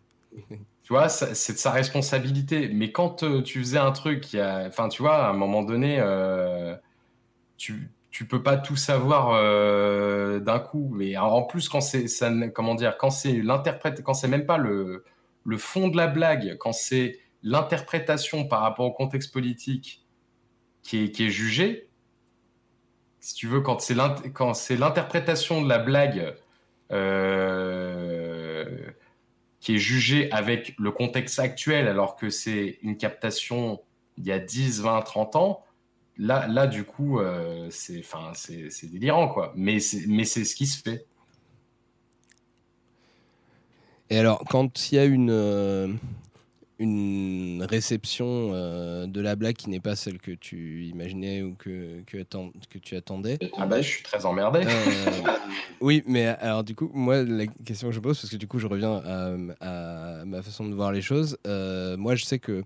Alors, ça, ça, je pense que je maîtrise mieux ce que je fais avec mes vidéos, avec ma, chaîne YouTube parce que déjà euh, j'ai pris la peine de séparer le sérieux et les blagues. Voilà, les blagues c'est mon petit démon qui les font, qui les fait. Moi, la plupart du temps euh, en direct, je, suis sérieux. Euh, et, bon, bah, j'ai pas eu trop de, soucis. En vrai, si, il y a eu. alors, je peux d'ailleurs citer ça. Il y a eu une blague euh, enfin, je, vais revenir après euh, dessus. Il y a eu une blague euh, qui m'a été reprochée dans, mes vidéos. voilà, j'y reviendrai après. Mais globalement, sur mes vidéos, ça va. c'est surtout par rapport à ma carrière musicale, on va dire, que j'ai fait avant, que j'ai eu souvent ce souci, c'est-à-dire que je faisais énormément, voilà, moi j'aime beaucoup l'humour noir, le second degré, la, provoque et tout ça. Et, donc, bah, je faisais énormément ça. Et euh, dans mes chansons, je jouais souvent des rôles de gros connards et je disais des énormes euh, saloperies. Euh, et en fait, moi, j'ai eu assez régulièrement des gens qui comprenaient pas que c'était du second degré. mais quand les gens comprenaient pas que c'était du second degré et m'engueulaient parce que ce que je disais était dégueulasse, euh, ça me dérangeait pas et ça m'allait. Et je me disais, bah oui, en même temps, je joue un rôle de connard. Je trouve ça très bien et je suis très satisfait que tu n'aimes pas cette personne. Donc je trouve ça très bien en fait que, les gens euh, me, disent que, que, que, je suis un connard quand, quand je dis ça. Même si j'aurais préféré qu'ils comprennent que c'était pas vraiment ce que je pense. Mais bon, au moins, euh, ils ont la bonne réaction pour moi. Et le moment où vraiment ça me faisait du mal et je le vivais super mal, c'était quand des gens euh, comprenaient pas que c'était du second degré et étaient d'accord. C'est là où je le vivais vraiment super mal. C'est quand il y a des gens qui venaient, euh, qui venaient me dire Ouais, je suis trop d'accord avec toi et tout, alors que je venais de dire des trucs complètement horribles. Et là, je me disais non, mais là, il y a un truc qui va pas, je peux, je peux pas supporter ça, quoi. Et euh, c'est toujours dans cet esprit de pas vouloir rire avec les gens. Euh, avec les, gens avec qui je suis, je suis pas d'accord. C'est le truc qui m'insupporte le plus, en fait, c'est quand des gens euh, que je considère comme des ennemis, ou enfin des adversaires, euh, croient que je suis leur copain. Et, et, et, du coup, bah, par exemple, justement, ça m'était arrivé parce que pendant que je faisais de la musique et tout, c'est le moment où il y a Dieudonné qui a qui avait fait toute sa dérive et tout ça, et où j'ai vu plein plein de gens de gauche euh, à l'origine se faire entraîner euh, par Dieudonné euh, à l'extrême droite petit à petit, et j'avais plein de gens qui venaient me voir et qui me disaient ah ouais tu t'es, t'es, comme Dieudonné toi on est d'accord et tout on est, c'est, complètement sur, sur la même ligne et tout quoi et je trouvais ça horrible quoi. Ah oui mais moi j'ai commencé en 2011 c'était pareil. C'était pareil ouais mais le, le comment dire euh, Ouais, et puis ça t'arrive plus souvent, euh, honnêtement. Enfin, moi, je trouve que ça arrive plus souvent des gens euh, qui, ont, compris. Euh, si tu joues un personnage, comment dire, atroce, ça arrive plus souvent que. Enfin, en tout cas, ça, dépend peut-être si tu le fais bien ou pas, remarque. En tout cas, moi, de mon expérience, ça m'arrivait plus souvent que des gens viennent me dire qu'ils avaient adoré pour les mauvaises raisons, en fait, que de gens qui m'engueulent parce qu'ils trouvaient que bah, c'était des blagues qui se faisaient pas, quoi. Mm. Mais peut-être que c'est effectivement, tu as plus de facilité à aller dire à quelqu'un que tu as apprécié ce qu'il a fait que de lui dire que tu n'avais pas apprécié, effectivement, peut-être aussi. Mais alors, moi, le. Comment dire j'ai eu, très tôt, ça m'a, enfin, j'ai commencé l'humour euh, dès la première année, ça m'a, ça m'a gêné. Tu veux, dès, l'instant où tu commences euh, à savoir euh, faire rire avec, comment dire, avec une certaine fiabilité, que tu arrives à prédire ce qui, tu arrives à savoir ce qui, en l'écrivant, ce qui va pouvoir faire rire les gens, à peu près. Hein, pas, c'est pas une science exacte, mais dès, cet instant, moi en tout cas, moi ça m'a gêné de, des gens qui, qui, riaient euh, parce qu'ils prenaient le, truc, euh, comment dire, un peu au premier degré en fait. C'est-à-dire que moi j'avais fait par exemple un, sketch qui marchait bien où je dis, où je comment dire, où je jouais le mec qui ne, ne comprend rien à la problématique du viol en fait et qui est complètement dans des raisonnements euh, débiles. Mais pour moi, c'était évident, en fait, si tu veux. Et, rapidement, je me suis dit, hmm, hmm, je sens qu'il y a des rires là, dans la salle que j'entends. C'est pas les rires que je veux. Et, euh, du coup, j'ai complètement euh, changé la façon dont c'était écrit. Mais et puis, euh, je me pose même aujourd'hui la question de, si je, le, je, leur jouerai un jour, parce que je trouve que c'est pas encore assez clair et qu'il faut le remodifier. Mais ça, c'est aussi lié, c'est aussi lié au contexte politique. Mais tu vois, l'histoire de Desproges, c'est exactement ça. C'est-à-dire que Desproges, il pouvait, il pouvait dire encore plein de trucs euh, à son époque parce que ce qu'il disait était évident. Et aujourd'hui, on en arrive au point où un truc euh, aussi fondamental que, que son histoire dont on peut rire de tout mais pas avec tout le monde est utilisé complètement à l'inverse de ce qu'il a voulu dire. Oui, c'est vrai que moi, c'est un truc qui m'a marqué aussi, c'est que en fait, euh, faut voir que dans les années 80, quand, quand des proches euh, faisaient ces blagues, ça semblait. J'ai l'impression que ça, semblait évident à tout le monde que de toute façon, personne ne, pourrait euh, réellement tenir des, propos euh, ouvertement antisémites, par exemple, sur, une scène au premier degré. Et donc personne ne se posait la question de savoir s'il le pensait vraiment. Ça, c'était évident pour tout le monde que c'était de la blague, puisque, puisque euh, ça semblait pas imaginable quoi, que, que, ce soit vrai. Et, et ce, ce phénomène-là, bah, il a aussi retardé euh, la prise de conscience du fait qu'il y a des réels antisémites assumés qui, qui se sont développés. Genre, justement, il y a plein de gens qui ont mis très longtemps à comprendre que Dieudonné était, Dieudonné était réellement antisémite parce qu'ils ils appliquaient cette même règle de base qui, qui était euh, bah non, mais en, vrai, ça n'existe pas, les, vrais, les gens euh, qui font, qui font des blagues euh, antisémites et qui les pensent vraiment sur scène. Donc c'est forcément du second degré. Et, qui ont mis vachement longtemps à comprendre que, bah non, en l'occurrence, c'était. moi, je fais partie de ces gens-là, je pense. Et bon, à ma décharge, y a, à notre décharge même, c'est pas de là d'où il vient, Dieu donné. Oui. Il vient de la gauche, de l'antiracisme. Et je pense que. Je pense que lui. Bah déjà, il est persuadé de pas être antisémite, à mon avis, mais je pense que c'est. Enfin, bien malin la personne qui arrive à me dire à quel moment il a réellement basculé, tu vois. Oui, moi, pour moi, c'est très. Euh, moi, en fait, euh, c'est. Moi, j'ai repéré des trucs très anciens pour moi chez Dieudonné parce que c'était des, des, trucs qui disaient euh, totalement en dehors de ses spectacles et qui étaient déjà pour moi clairement oui, antisémites bien en avant. Dès 2001, il disait. De... Oui, mais effectivement, mais moi, si tu veux, ces trucs, je les ai découverts hyper tardivement. Oui, oui, non, bien sûr. Non, mais, mais justement, moi, c'est un truc, j'ai. en fait, quand j'ai vu petit à petit les gens euh, basculer et prendre conscience euh, du, fait que bah non c'était réel et tout euh, genre je sais pas par exemple le moment où le moment où Groland a lâché Dieudonné c'était assez tardif par rapport à d'autres ils l'ont défendu pendant longtemps et ils ont fait un jour un, un, sketch sur voilà, il fait un, un, pseudo Dieudonné qu'ils avaient représenté. voilà. Ah, et... qui le jouait d'ailleurs? Je sais plus je sais plus qui le jouait. Et, euh, et où euh, bah, il, ils, se montraient, ils, se mettaient eux-mêmes en scène en fait, avec tous les gens qui, qui le défendent jusqu'au bout en disant mais non mais c'est de la blague. Puis petit à petit mais non mais c'est de la blague. Et, au bout d'un moment, attends, c'est de la blague vraiment, voilà. Et, euh, et puis bah, à la fin où il disait bon bah en fait euh, oui, euh, c'est, je crois que la, phrase de fin c'était oui quand tu veux tuer un chien, tu l'accuses d'avoir la rage, mais des fois il a vraiment la rage. voilà. Ouais, c'est ça. Non, mais non, je crois, pardon, en plus, j'ai confondu avec un. Non, non, effectivement, Kevin Razi avait dû faire des sketchs où il imitait, mais c'est, ça, ça n'a rien à voir. Oui, euh, effectivement. Mais après, c'est pas l'histoire de. Comment dire? Oui, c'est vrai que après, c'est interprétable avec, euh, avec tout le reste du contexte, mais bon, euh, les gens n'ont pas forcément toutes les informations à dispo.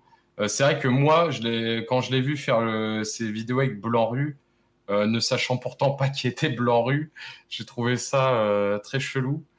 Et ces vidéos ont disparu bizarrement. Je ne sais pas si c'est que sa chaîne YouTube a été supprimée ou quoi, mais je les ai jamais retrouvées.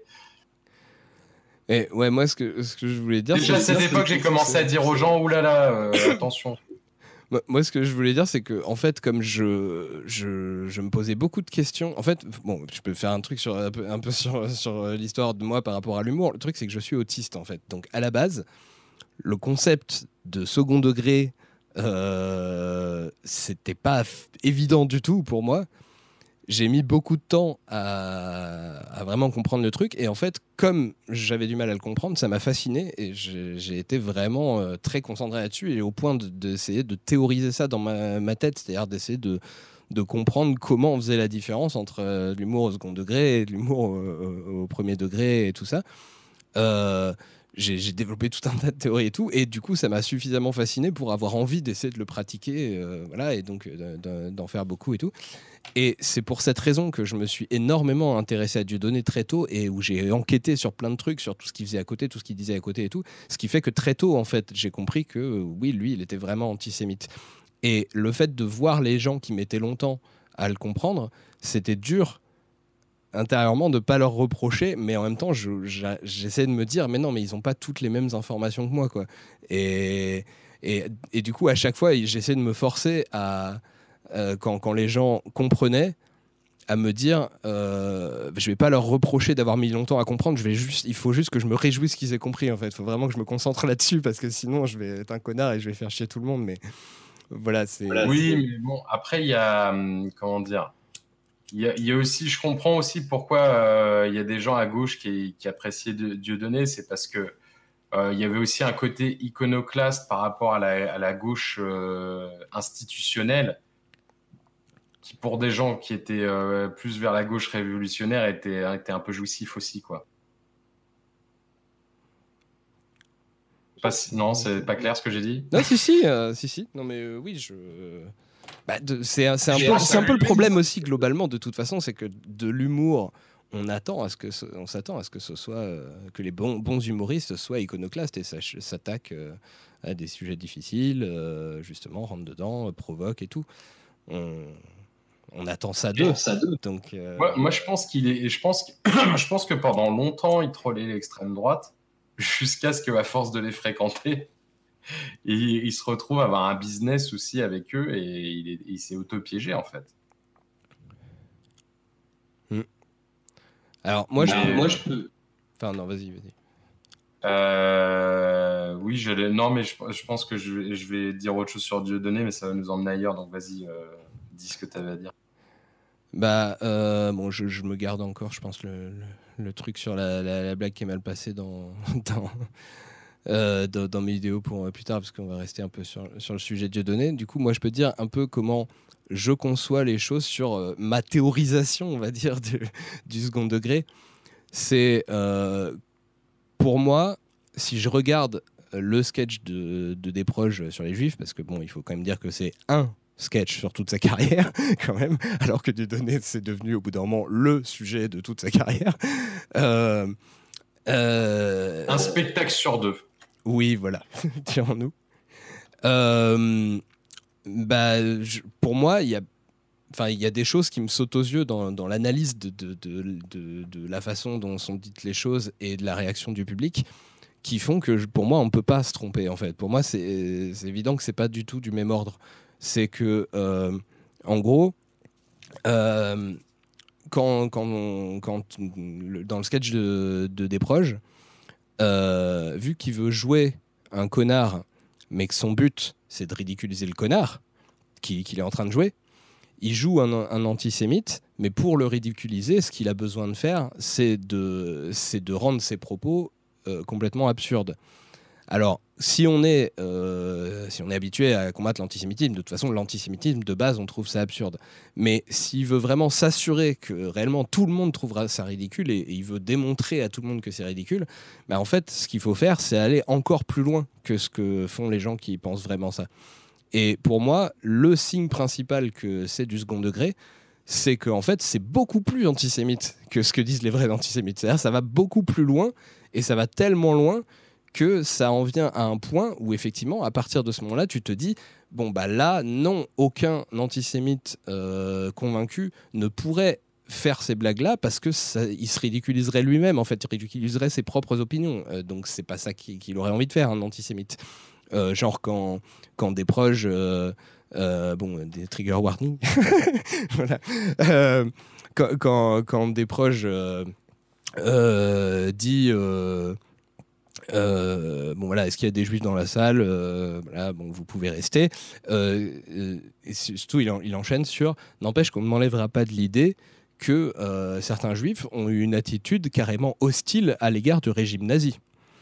Bah, je suis désolé, mais un vrai antisémite, il va reprocher des tas de trucs aux juifs, mais il va pas leur reprocher d'avoir été hostile aux nazis. Ça n'a pas de sens.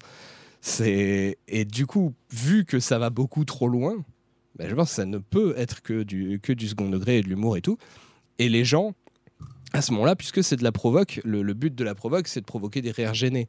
Et t'entends dans le public, tout le monde fait des rires gênés. Quoi. Les, gens sont mal à l'aise et en même temps rigolent parce qu'ils savent qu'ils que, pensent pas vraiment ça. Ouais, mais parce que c'est le début du sketch aussi. C'est pour ça qu'ils ils savent pas trop encore. Oui, oui, aussi. Ils savent pas trop encore où il va à ce moment-là, et c'est le moment où ça commence à aller. Euh, Mais alors du coup, la comparaison que je fais, c'est euh, Dieudonné, quand il parle des juifs, les accusations qu'il fait envers les juifs sont pas des accusations fantaisistes, euh, surréalistes comme ça, de oh là là, ils auraient pas dû, euh, ils auraient pas dû avoir une attitude hostile à l'égard du régime nazi, ou alors genre ils vont pas les accuser comme le fait des proches de, de porter une étoile jaune par fierté pour montrer qu'on n'est pas n'importe qui, tu vois, parce parce que bah, évidemment que tout le monde sait que c'est faux et donc que ce serait ridicule de leur reprocher ça. Ce que, ce que Dieudonné reproche aux juifs, bah pour le coup, ça va pas plus loin que ce que reproche au premier degré, euh, sincèrement, ouvertement et sans chercher à faire rire n'importe quel antisémite. Il leur reproche d'être, euh, il leur reproche d'être, euh, d'être au pouvoir secrètement, de contrôler les médias, les banques, les choses comme ça. Et c'était pas ça l'accusation que, que mettait en scène des proches, parce que justement, on aurait pu croire qu'ils le pensaient vraiment, parce que c'était vraiment ce que pensent les, les, antisémites. Et je pense que voilà, dans, dans l'humour au premier degré antisémite, on s'arrange bien pour ne pas aller trop loin, en fait, finalement. On, s'arrête aux limites de ce qu'on croit vraiment. Et le, résultat, c'est que ça fait pas rire, en fait. Quand tu regardes les moments où Dieudonné fait des blagues sur les juifs dans ses spectacles, les gens ne rigolent pas, ils applaudissent. C'est très différent. Ils applaudissent parce qu'en fait, ils approuvent le propos. Ils trouvent, ils trouvent pas ça ridicule, en fait, ce qu'il est en train de dire du coup, pour moi, c'est comme ça que je vois que c'est pas du tout la même chose qui est en train de se passer sur scène euh, entre les deux. Et à, contrario, tu vois, il y a des trucs de Dieudonné où, pour le coup, il fait du, des proches, c'est-à-dire en, jouant un rôle de quelqu'un avec qui il n'est pas d'accord. Et dans ce cas-là, son but, c'est de ridiculiser la position de son personnage. Et à ce moment-là, effectivement, les, gens rient de bon cœur parce qu'il va beaucoup trop loin par rapport à ce ce qu'il penserait vraiment. Genre, sur son sketch sur les pygmées, Là, oui, effectivement, il ne pense pas réellement ce qu'il dit sur les pygmées, mais parce qu'il va beaucoup trop loin, en fait, pour que ce soit crédible. Donc voilà, pour moi, c'est ça le critère. Effectivement, ouais. Mais après, bon, il n'y a pas que ça. Après, il y a des trucs dans le sketch de Desproges aussi qui, qui quand même renforcent euh, les stéréotypes antisémites dans, dans ces blagues. Mais et, ça, fait rire parce que ça a été fait à une époque où euh, il n'y avait pas, euh, avait pas un danger fasciste comme aujourd'hui. tu veux, c'est aussi ça, c'est aussi ça le, comment dire. Il y, a, aussi ça qui joue dans l'humour. A priori, le rire, euh, comment dire, fondamentalement, le rire, c'est euh, c'est censé a priori être un signal aux autres euh, aux, autres membres de l'espèce à portée d'écoute, comme quoi il n'y a pas de danger. Oui. Donc à partir du moment si tu fais des blagues qui renforcent, euh, comment dire, si tu fais des blagues qui renforcent les stéréotypes sur une, sur un, sur une communauté, euh, tu peux les, comment dire, lui à l'époque, il pouvait, on va dire, les faire à peu près tranquillement et que les gens rient parce que euh, il n'y avait pas ce danger de se retrouver, enfin, comment dire, ça ne renforçait pas une oppression qui, enfin, il n'y avait pas, il y avait pas directement un danger de retour des nazis, quoi, en gros. Alors qu'en Europe aujourd'hui, c'est possible. Oui, alors d'ailleurs, je, drôle. D'ailleurs, je, je, bah, je, reprends par rapport à ce que, ce que dit Vitria, euh, genre euh, quand des personnes vont beaucoup trop loin pour que ce soit crédible, on fait comment avec de l'esquin? Effectivement, alors c'est le problème, c'est qu'effectivement, ce qui est allé beaucoup trop loin à une époque n'est pas forcément ce qui est allé beaucoup trop loin à une autre époque, parce qu'effectivement, il peut y avoir des gens, des choses qui semblaient inimaginables comme propos tenus au premier degré et qui finalement sont à nouveau tenues au premier degré plus tard. Euh, donc oui, avec de l'esquin, bah, d'ailleurs, il y a plein de gens qui ont cru que c'était une blague au début de l'esquin. Euh, euh, non, mais voilà, on en revient toujours au problème du contexte et aussi du cadre, enfin du cadre qu'on, à partir duquel on fait les blagues, pas, enfin qui sont deux choses différentes. Hein. Le, ce que j'appelle le cadre, c'est les présupposés qui te permettent de rire à la blague, et le contexte, c'est le contexte historique et politique, quoi. Mm. Mais par contre, moi, je, sur, pour, pour, terminer sur des proches, je pense que euh, si des proches n'avaient jamais fait ce sketch et qu'un humoriste se mettait à faire exactement le même sketch aujourd'hui, je pense que ça serait pas possible. Je, pense que tu, ne peux, le sketch ne serait pas du tout pris pareil. Tu sais qu'il y y a eu des, il y a eu des tentatives de trucs. Euh, moi, je, me, je, me, suis amusé à voir euh, un certain nombre d'humoristes qui, euh, justement, voulaient montrer que, bah, si, en fait, on peut dire, on peut toujours dire, dire des, des, choses comme ça sans que ça, pose problème, justement, parce qu'on sait qu'il n'y a pas d'ambiguïté avec eux. Et ils sont viandés Non, il y a. Bah, genre Blanche Gardin, elle a repris volontairement un bout du sketch de Desproges lors de la remise des, des des, j'arrête pas de me mélanger les noms des, des, prix, moi. c'est César. Mais voilà. Oui, mais euh, c'est pas ce que je te dis. Oui, non, mais c'est vrai qu'elle n'invente pas le sketch. Tout le monde sait que c'est une référence à des proches, effectivement. Donc euh, voilà, c'est pas... ça que je te dis. Moi, je te dis, si le même sketch n'avait jamais existé, se retrouver, si on vivait dans un univers parallèle qui est exactement où on est exactement dans la même situation aujourd'hui, sauf que ce sketch n'a jamais existé et quelqu'un fait ce sketch pour la première fois, mais aujourd'hui, je pense qu'il y aurait, il y aurait des problèmes mais, mais pas parce qu'on ne peut plus rien dire, juste parce qu'il y a un danger. Un danger et l'humour, il faut, et, pour, pour, que, pour que ça soit drôle et que les gens aient envie de rire, il faut qu'ils soient euh, persuadés que, y a, que c'est trop en décalage, enfin comment dire, que le danger évoqué dans la blague est, est trop en décalage avec la situation existante en fait. Euh, ça m'intéresse que tu. Que, les gens qui rient aux blagues de Dieudonné, c'est que soit ils pensent que, comme Étienne Chouard, que personne ne déteste les juifs en France, soit ils, ils sont suffisamment euh, antisémites pour en avoir rien à foutre et trouver ça cool. Le truc qui, m'intéresse dans ton interprétation de, de l'humour, c'est qu'on s'est jamais concerté là-dessus et on a la même. Euh, la, la, même explication de, de l'humour, effectivement, sur le fait que ce soit euh, un signal du fait que, on a cru qu'il y avait un danger et en fait non. Ah, je crois que c'est une hypothèse euh, scientifique, c'est même un consensus. Hein, c'est pour ça qu'on a la même euh, interprétation. Il me semble que c'est faudrait vérifier les sources. Si quelqu'un dans le Discord a, genre PA qui aime bien vérifier des sources. Il me semble que c'est le consensus, hein, que c'est le, le, signal euh, aux autres euh, individus de l'espèce. Moi, je pense que c'est, je pense que c'est discuté encore quand même, euh, mais j'ai déjà vu d'autres interprétations. Après, la théorie des signaux aussi, c'est discuté globalement, mais... mais... en tout cas, moi, oui, voilà, bon, pour pour les gens qui, qui, découvriraient cette, pour les gens qui découvriraient cette interprétation de l'humour et tout, voilà, j'invite à penser au fait que quand on, oui, le, le rire. Euh, j'ai inféré autre chose, mais. Euh, j'invite à penser au fait que quand euh, les gens sont... viennent réellement d'échapper à un danger mortel, en général, ils ont un fou rire souvent. Et donc voilà, je, trouve intéressant de, faire le, parallèle. Et, effectivement, du coup, c'est ça veut dire quelque part que pour faire rire, bah, il faut jouer avec les limites, quoi.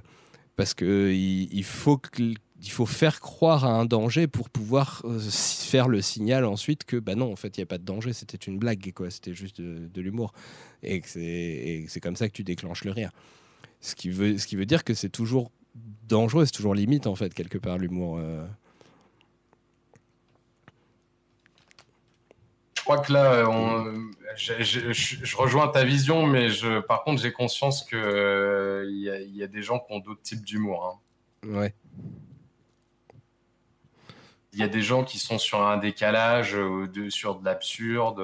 Moi-même, ça me fait rire, euh, les Monty Python, par exemple.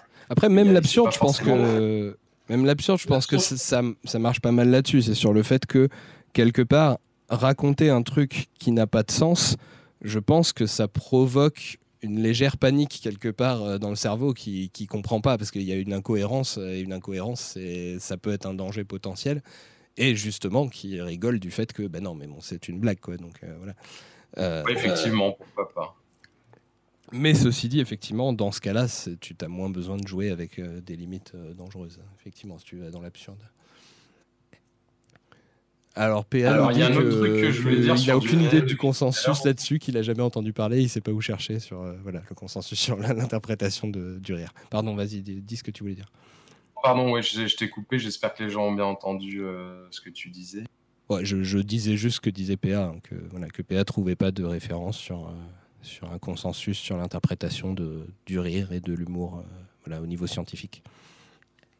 Oui, je disais un truc que je voulais dire à propos de Dieudonné depuis tout à l'heure que j'avais mis de côté volontairement, c'est par rapport aux, aux, histoires de censure, etc.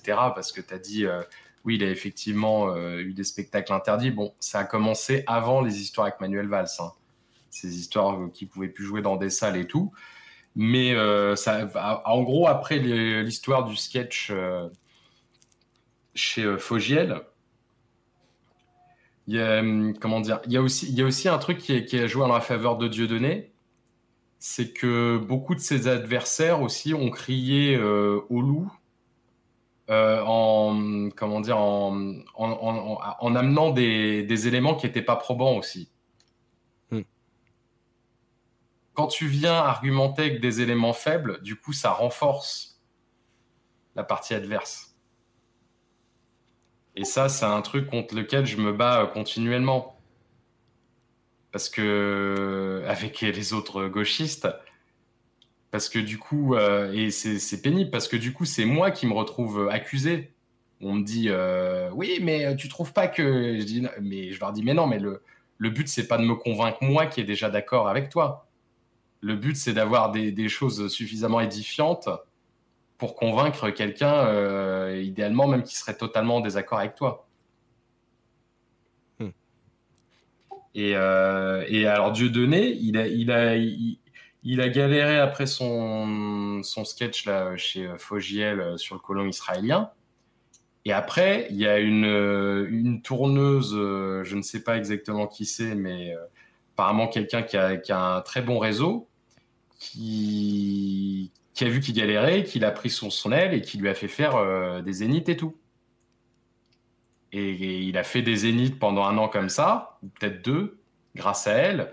Et après, Dieudonné étant Dieudonné, euh, il a décidé de la court-circuiter et d'appeler directement les endroits où il avait joué pour lui sucrer, pour lui sucrer sa commission à elle. ce, qui est, ce qui est absolument stupide. Parce que la, meuf, c'est ses réseaux. Donc les, les, salles l'ont rappelé elle en disant dis donc, euh, une contact direct maintenant et tout. Donc elle, elle l'a fait blacklister partout après. Oui, donc euh, c'est pas ces, ces, problèmes de censure, c'est pas seulement lié à, à, son humour ou au type de truc qu'il dit. Ça a commencé là. Voilà. C'est aussi, euh, c'est juste, c'est pratique simplement. Euh... mais il y a beaucoup des problèmes qui, qui, de toute façon, toute cette sphère, il y a beaucoup des problèmes qu'ils ont qui ne sont pas des problèmes politiques ou systémiques, qui sont des problèmes humains qui décident de politiser parce que voilà, effectivement, avec Dieudonné, il y a un business de la réactance où euh, il fait tout euh, pour, euh, comment dire, pour mettre en scène une censure ou un risque de censure pour fidéliser le client. Ça, c'est un vrai business. Mm. Mais qui est le même que le Front National. Hein. Marine Le Pen qui, qui, arrêtait pas de dire qu'on l'invitait pas, qu'elle pouvait pas parler, on, on la voyait sur tous les plateaux. quoi. Oui, c'est clair. Non, mais bon, euh, clairement, euh, de toute façon, il y a des gens qui galèrent beaucoup plus que Dieudonné euh, en tant qu'humoriste. hein, donc, euh, pas, on va pas dire que c'est le plus à plaindre. À, à, peu près tout le monde. oui, bah oui. Mais ce qui, ce, qui, ce qui me fait marrer aussi avec ces, ces fans, parce qu'ils sont, c'est qu'ils, comment dire, ils ont aucun souci de la cohérence parce que soi-disant il est censuré, mais soi-disant aussi c'est l'humoriste qui marche le mieux en France, tu vois. Oui. ouais, c'est pas très compatible effectivement. Euh, il, peut pas s'exprimer, mais il, remplit des salles blindées, quoi. Je, je sais pas quand est-ce que, que, je case mon truc, mais j'ai dit que j'en parlerai, alors j'en parle. Euh, sur euh, donc la blague qui est mal passée euh, chez certains, alors pour le coup, je vais lui faire de la pub à cette blague, donc il va sans doute y avoir des gens qui l'avaient même pas remarqué et qui, qui vont, qui, qui vont m'en vouloir. c'est une blague que j'ai faite dans euh, alors, je sais plus si c'est sur l'épisode sur, euh, sur le. Est-ce que c'est le 4 sur les races ou dans le 5 sur le darwinisme social? Euh, Je sais plus, mais euh, je voulais illustrer le fait que. que, que, donc la, même mutation, la, même caractéristique chez un être vivant peut être un avantage évolutif ou un handicap évolutif suivant le milieu suivant l'état du milieu à ce moment-là, voilà, et que le milieu, comme il change, bah, le même, la même chose peut devenir un handicap ou un, ou un avantage euh, suivant les cas. Et euh, mon petit démon dit à un moment, attention, trigger warning, c'est des gens qui le voient comme une blague validiste, et je, comprends hein, que ce soit vu comme ça. Euh, mon petit démon dit et un handicap mental peut être un avantage sur énergie 12. Et en fait, euh, bah, du coup, il y, a pas mal de gens qui, euh, qui bon, ont cru juste que je traitais les, gens qui travaillent sur euh, Énergie 12 de, d'handicapés mentaux, donc d'utiliser le terme handicapés mentaux comme une insulte et tout ça. Alors que dans ma tête, en fait, c'était assez clair. En fait, je, suis limité aussi par le fait que les blagues du petit démon, elles sont limitées en taille de texte. Et donc, j'essaie de, rendre ça compréhensible en peu de mots. Et là, j'ai foiré. En fait, dans, ma tête, l'idée, c'était qu'il y a beaucoup d'émissions euh, sur euh, ce, ce, genre de chaîne dans lesquelles, justement, on cherche volontairement des gens qui ont des problèmes psychologiques parce que ça fait du spectacle. On fait des spectacles de, comme des spectacles de monstres à l'époque, tu vois. Euh, justement, eux, ils trouvent que ils sont risibles et donc ils les mettent en scène. Et, euh, et ça leur fait de l'audimat et ils sont et ils sont contents. Et c'était ça que je, dénonçais euh, dans, dans, cette blague et en même temps en, en disant que bah, moi-même étant une personne, euh, je considère que j'ai un handicap mental, je suis autiste, euh, bah, si euh, je, je, cherchais un endroit où, pour une fois, ce serait un, critère de recrutement qui irait dans mon sens, alors que partout ailleurs, dans tous les métiers, bah, c'est plutôt un handicap, et eh ben, en tant que candidat de télé-réalité pour, pour Énergie 12, ça pourrait être un, un avantage pour qu'ils me prennent, parce qu'ils considéreraient que je serais d'autant plus rigolo à mettre en scène et je ferais d'autant plus d'audimat. C'était ça, en fait, dans ma tête, la blague. Mais bon. Alors, même ça, ça peut ah être critiquable. Hein. Même ça, il peut y avoir des gens qui, qui le prennent mal. Mais, il, y a beaucoup de trucs, euh, il, y a, beaucoup de trucs dans le cadre euh, qu'il faut, euh, qu'il faut avoir pour, pour comprendre la blague, en fait. Oui, bah oui, oui, non, je comptais sur beaucoup trop de choses, effectivement, que, les gens n'avaient pas forcément.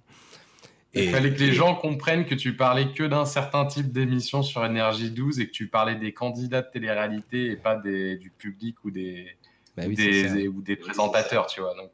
Oui, et puis je, je, je prenais pas handicap mental comme une insulte. Je parlais des vraies personnes qui ont réellement un handicap mental. Euh, oui, mais sachant que la plupart des, des, gens qui vont faire des blagues comme ça vont faire la blague, euh, c'est là aussi où, tu es victime du contexte.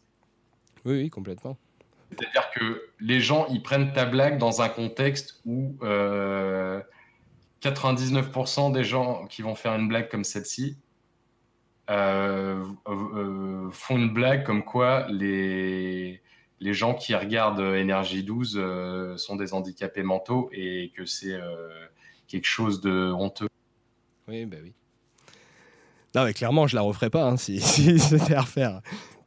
Tu peux la faire, mais quand on a euh, vachement euh, progressé en tant que société, dans à peu près 50, euh, 100 ans. D'accord, bon, je la garde pendant 100 ans.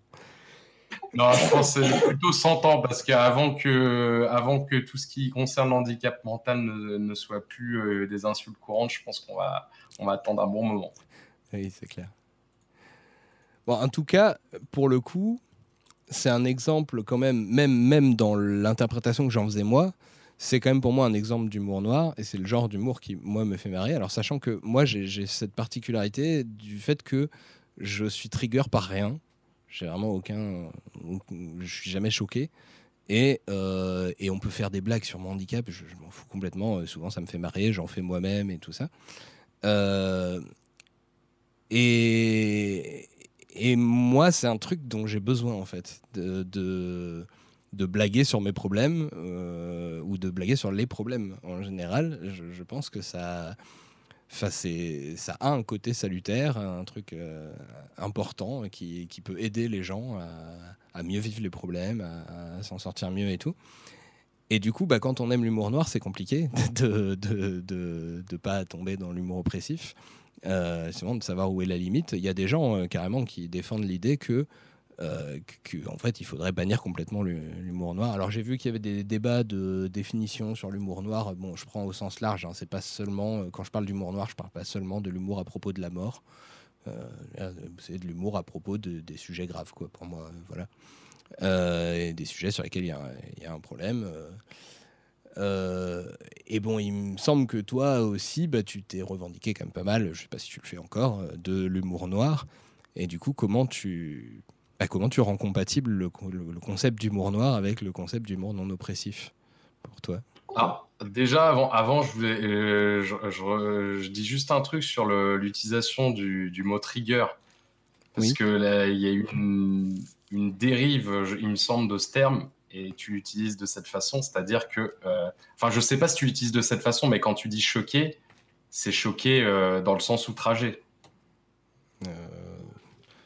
Ouais, bah, bah après, je, oui, effectivement, j'utilise dans le alors que normalement, trigger au départ, c'est vraiment euh, pour des gens qui ont des, des traumatismes ou que vraiment le sujet met vraiment trop mal à l'aise puissent l'éviter, quoi. Oui, oui, non, mais effectivement, je suis d'accord. Mais, mais ceci, moi, c'est dans les euh, c'est trop edgy, vous allez avoir envie de m'insulter. Non, mais effectivement, euh, je suis d'accord que c'est une, une, dérive de la définition d'origine. Euh, y a, je, je, trouve ça plus important de faire gaffe à pas réveiller des vrais traumatismes euh, de, de gens et tout, euh, que de faire attention à pas les choquer. Mais le, fait est que moi, j'ai ni l'un ni l'autre. Non seulement j'ai aucun sujet qui me réveille des traumatismes, mais en plus je suis choqué par rien. Du coup, spontanément, moi, naturellement, si je faisais pas gaffe aux autres, si je voulais pas essayer de faire en sorte que, les autres gens euh, se sentent bien et tout ça, en particulier dans mon Discord, il y a plein de questions là-dessus, euh, les limites qu'on pose euh, là-dessus et tout. Euh, je fais gaffe pour les autres, mais alors c'est vraiment pas pour moi. Et moi, au contraire, euh, j'ai besoin de soupape à des endroits, des moments. Alors des fois, c'est en vocal, en petit comité et tout, où euh, je suis content qu'on puisse déconner sur des trucs très graves et, dire des, horreurs qui nous font rire. et j'en ai besoin vraiment en plus. C'est ça qui est compliqué. Et euh, évidemment, je fais vachement plus gaffe quand, quand je fais dans, dans, mes vidéos et tout, mais même dans mes vidéos, tu vois, là, voilà, là c'était une tentative de faire de, de l'humour noir. Euh, le simple fait d'aborder le sujet du handicap mental dans une blague, euh, en soi, il y a déjà des gens qui trouvent que, que rien que ça, c'est déjà, déjà pas acceptable. quoi. Ah, mais même à trois, avec des gens qui se connaissent, j'ai déjà vu des gens trigger, hein. violemment. Mmh c'est pas évident. Hein. Mais après, moi, j'ai sur le sur les triggers, je comment dire, je trouve c'est, je me pose beaucoup de questions là-dessus et j'en utilise pas parce que tu vois, souvent je pourrais dire ah, attention trigger de ci, de ça, de ça. Mais après, bon, normalement en théorie, le trigger c'est pour que les gens évitent carrément le d'écouter, mais je crois qu'au final c'est plus utilisé. Les gens disent ah ok je sais que je vais entendre parler de ça, ça me trigger, mais je vais quand même regarder, mais comme je suis prévenu, ça va. J'ai l'impression que c'est plus ça. Ah, je, connais des gens qui ne cliquent pas sur les triggers quand même. Hein. Ouais, d'accord. Mais parce que moi, le problème, c'est que je parle de sujets euh, potentiellement euh, très euh, triggering et il y a des tu vois, il y, a des gens qui potentiellement pourraient être trigger par mes trucs, qui, me disent Ah, ça m'a trop fait du bien d'entendre tes blagues sur le sujet, ça m'a soulagé, quoi. Oui. parce que, parce que je m'en prends pas aux victimes aussi de, des oppressions. Enfin, j'essaie en tout cas. Et euh, c'était quoi la question? Bah, C'était sur. Alors, on peut ajouter, si tu veux, le second degré aussi de, dedans, ou la provoque, et tout comme ça, en général. Euh, donc, tous les types ah d'humour, l'humour noir, euh, et, et, tous les, les, les types d'humour bah, qui, par définition, euh, nécessitent de traiter les sujets difficiles, ou même de dire des trucs qu'on pense pas, et donc qui peuvent potentiellement être, être problématiques et tout. Euh, est-ce que c'est -ce quelque chose que tu. Enfin, déjà, tu, tu, te considères toujours comme étant euh, spécialisé dans l'humour noir, ce genre de choses ou pas euh? Moi, je me revendique pas de l'humour noir, mais je crois il est, il est possible qu'à force que les gens me définissent comme ça, j'ai fini. J'ai. Je sais, je sais pas ce que j'ai pu dire, mais il me semble que j'ai peut-être fini par me présenter comme ça. Bah, mais au départ, je voulais pas être défini comme ça parce que moi, je voulais pas être associé à des gens qui font euh, juste de la provoque euh, gratuite euh, en, racontant juste des trucs choquants gratuitement, tu vois. Mm. Parce que c'est ça l'humour noir beaucoup. Et moi, je voulais pas être associé à ça. Et moi, je voulais, je, dis, je voulais pas qu'on dise que je faisais de l'humour noir. Peut-être que j'ai fini par le dire pour que les gens euh, me situent. J'ai fini. Mais moi, je, dis ça parce que je dis ça parce que effectivement, en essayant de regarder un peu tes, les, quelques vidéos que, que, je pouvais trouver, euh, il m'a semblé, il me semble effectivement que tu as dit un moment, euh, oui, bah alors moi, je pratique ce qu'on appelle l'humour noir. Et voilà. Ouais, j'ai dû finir par le dire, mais sur scène pour raconter une autre blague, tu vois derrière. Mais c'est vrai que et puis j'ai dû le mettre euh, aussi. Euh, mais je, l'ai mis aussi sur le, descriptif de mon spectacle, mais avec plein d'autres qualificatifs qui n'avaient aucun sens pour montrer que ça n'avait aucun sens. Tu vois, j'ai dû, j'ai dû mettre humour noir, euh, métal, baroque. tu vois, j'ai mis des trucs qui n'avaient, qui n'avaient aucun sens par rapport à l'humour, quoi. Oui. Mais c'est vrai que les gens au départ disaient ah tu fais du monde, je fais du humour noir et moi ça, ça m'emmerdait au plus haut point parce que je voyais des je voyais, je voyais qu'ils me mettaient dans la même case que des gens qui faisaient des, qui faisaient juste des trucs gratuits sur des, sur des catégories oppressées et il n'y avait aucun message derrière, quoi. Ouais. Ouais, c'est du coup, c'est. Bah, en fait, le, le faire des blagues gratuites, par exemple, sur les, sur les enfants qui sont violés par les prêtres, tu vois, des trucs comme ça, moi, ça, ça m'intéresse pas. Mais quand, le truc, c'est que même quand il y a un message derrière, ça garantit pas justement qu'il n'y aura pas de. Ce truc où je peux faire l'humour gratuit. les gens derrière, derrière, quoi. Bien sûr, mais au départ, il y a le, il y a le, comment dire, il y a pas l'intention, mais euh, si, il y a un peu l'intention quand même. Mais je peux faire une, une blague d'humour noir gratuite, mais faut que je, enfin, j'essaye de m'assurer qu'il y a, qu'il n'y a pas de situation réelle derrière, tu vois. Je parle pas d'un truc, j'essaie de pas partir d'un truc qui existe et qui est douloureux. Mais ça m'est arrivé, hein, mais j'essaie d'éviter. D'accord. En tout cas, j'en fais pas, si tu veux, je le prends à contre-pied, j'en fais pas le, le ressort de la blague, quoi, comme euh, certains. Parce que moi, après, euh, bon, du coup, si on a fait un peu le lien avec la, provocation, euh, moi, j'avais fait un truc à un moment. Alors, c'est pour les gens qui connaissent, c'était sur l'original. On se faisait des soirées sur Mumble et tout. Et j'avais fait écrit une espèce de chronique sur les trolls et sur la provocation, mais vu d'un côté positif. C'est-à-dire que moi, je pense qu'il y a un côté euh, sain et, important et salutaire à la, provocation.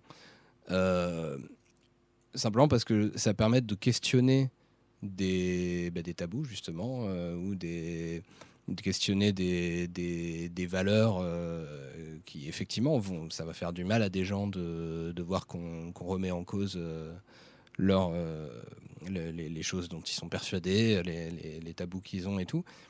Mais dans le cas où on considère que ces tabous-là sont eux-mêmes problématiques et sont dangereux pour la société, font du mal aux gens et tout, bah, c'est pour moi c'est important en fait de les de s'attaquer à ces à ces sujets-là et de faire de la provocation pour pousser les gens à se poser à, relativiser euh, ces, ces, valeurs absolues, ces grands principes et tout, euh, pour, euh, pour qu'ils puissent se rendre compte du côté problématique qu'il peut y avoir dans ces principes-là.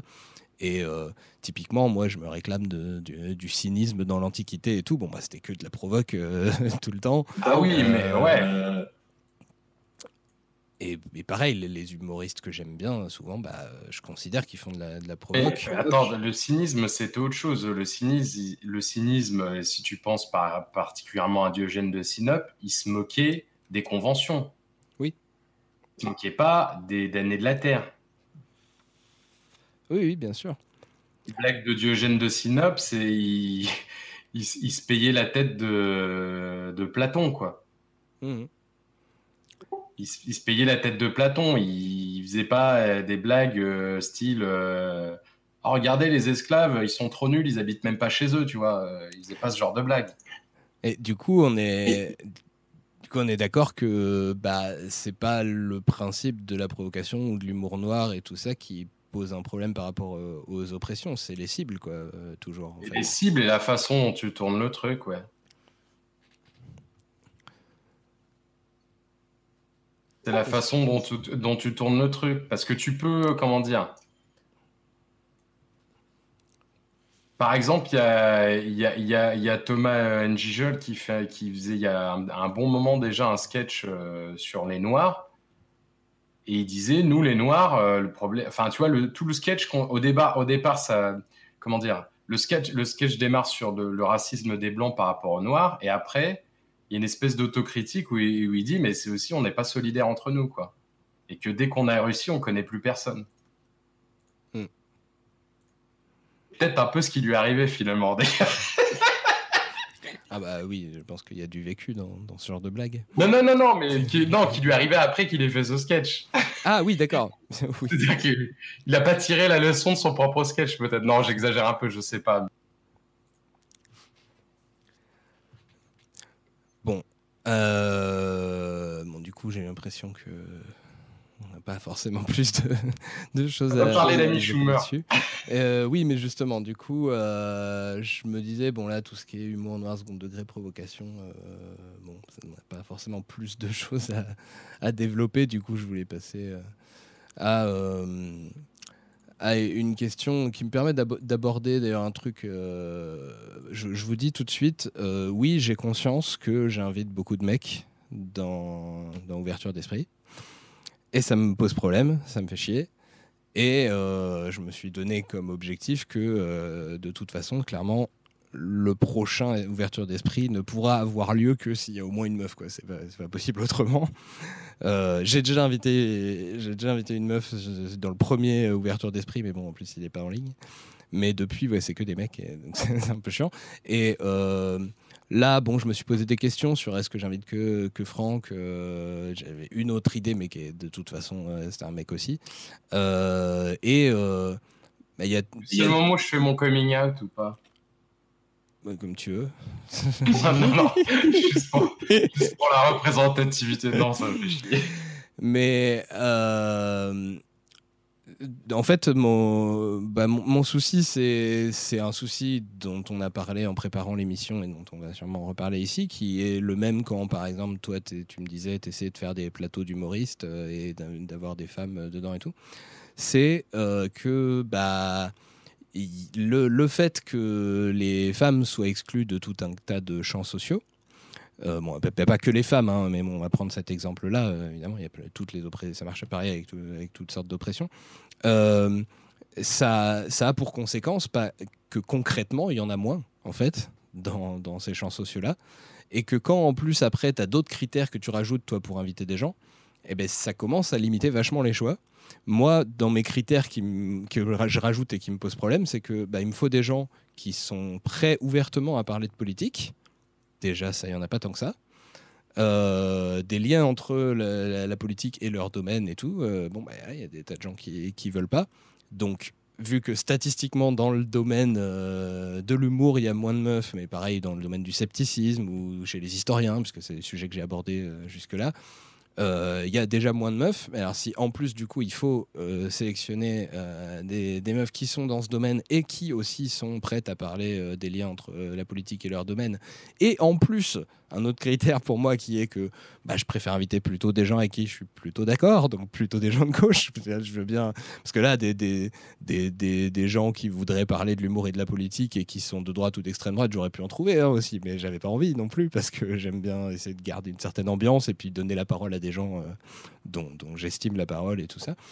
Euh, et le résultat, bah, c'est que là. Euh, ah oui, puis l'autre critère encore que, que je rajoute, c'est mon, problème de timidité. C'est que j'ai du mal à aborder les gens. Alors en plus, il faut que ce soit des gens que je connaisse déjà. Donc ça, ça, limite quand même fortement euh, les, les, possibilités. Le résultat, c'est que là, bah, si on me demande par exemple euh, bah, à qui je penserais comme humoriste femme de gauche qui veut bien parler de politique et des rapports entre la politique et l'humour euh, donc invité pour ce genre d'émission, bah en fait je, je vois pas de nom en fait dans ma tête. Je, je pense à personne en fait. Mais c'est le problème. Hmm. C'est justement que t'en vois pas. Moi je peux t'en citer, mais effectivement, est largement plus connu que moi. Hein, mais genre euh, Audrey Vernon par exemple. Ah, par exemple, tu vois, je ne connaissais pas ce nom. je ne sais pas qui c'est. Eh ben, voilà, mais pourtant elle est largement plus connue que moi, tu vois. Ouais, ouais. Non, non, mais après, je, je me doute bien que, que, pour toutes ces émissions, il y aurait eu des, des personnes hein, qui auraient pu. Euh, Son spectacle d'humour s'appelle euh, Comment épouser un milliardaire. Ah, mais merde, mais oui, en plus, on m'en a déjà parlé alors. Ouais, non, mais, tu... non, mais c'est ça aussi le, le sexisme, c'est que malgré nous, euh, on ne retient pas. Enfin, malgré mmh. nous.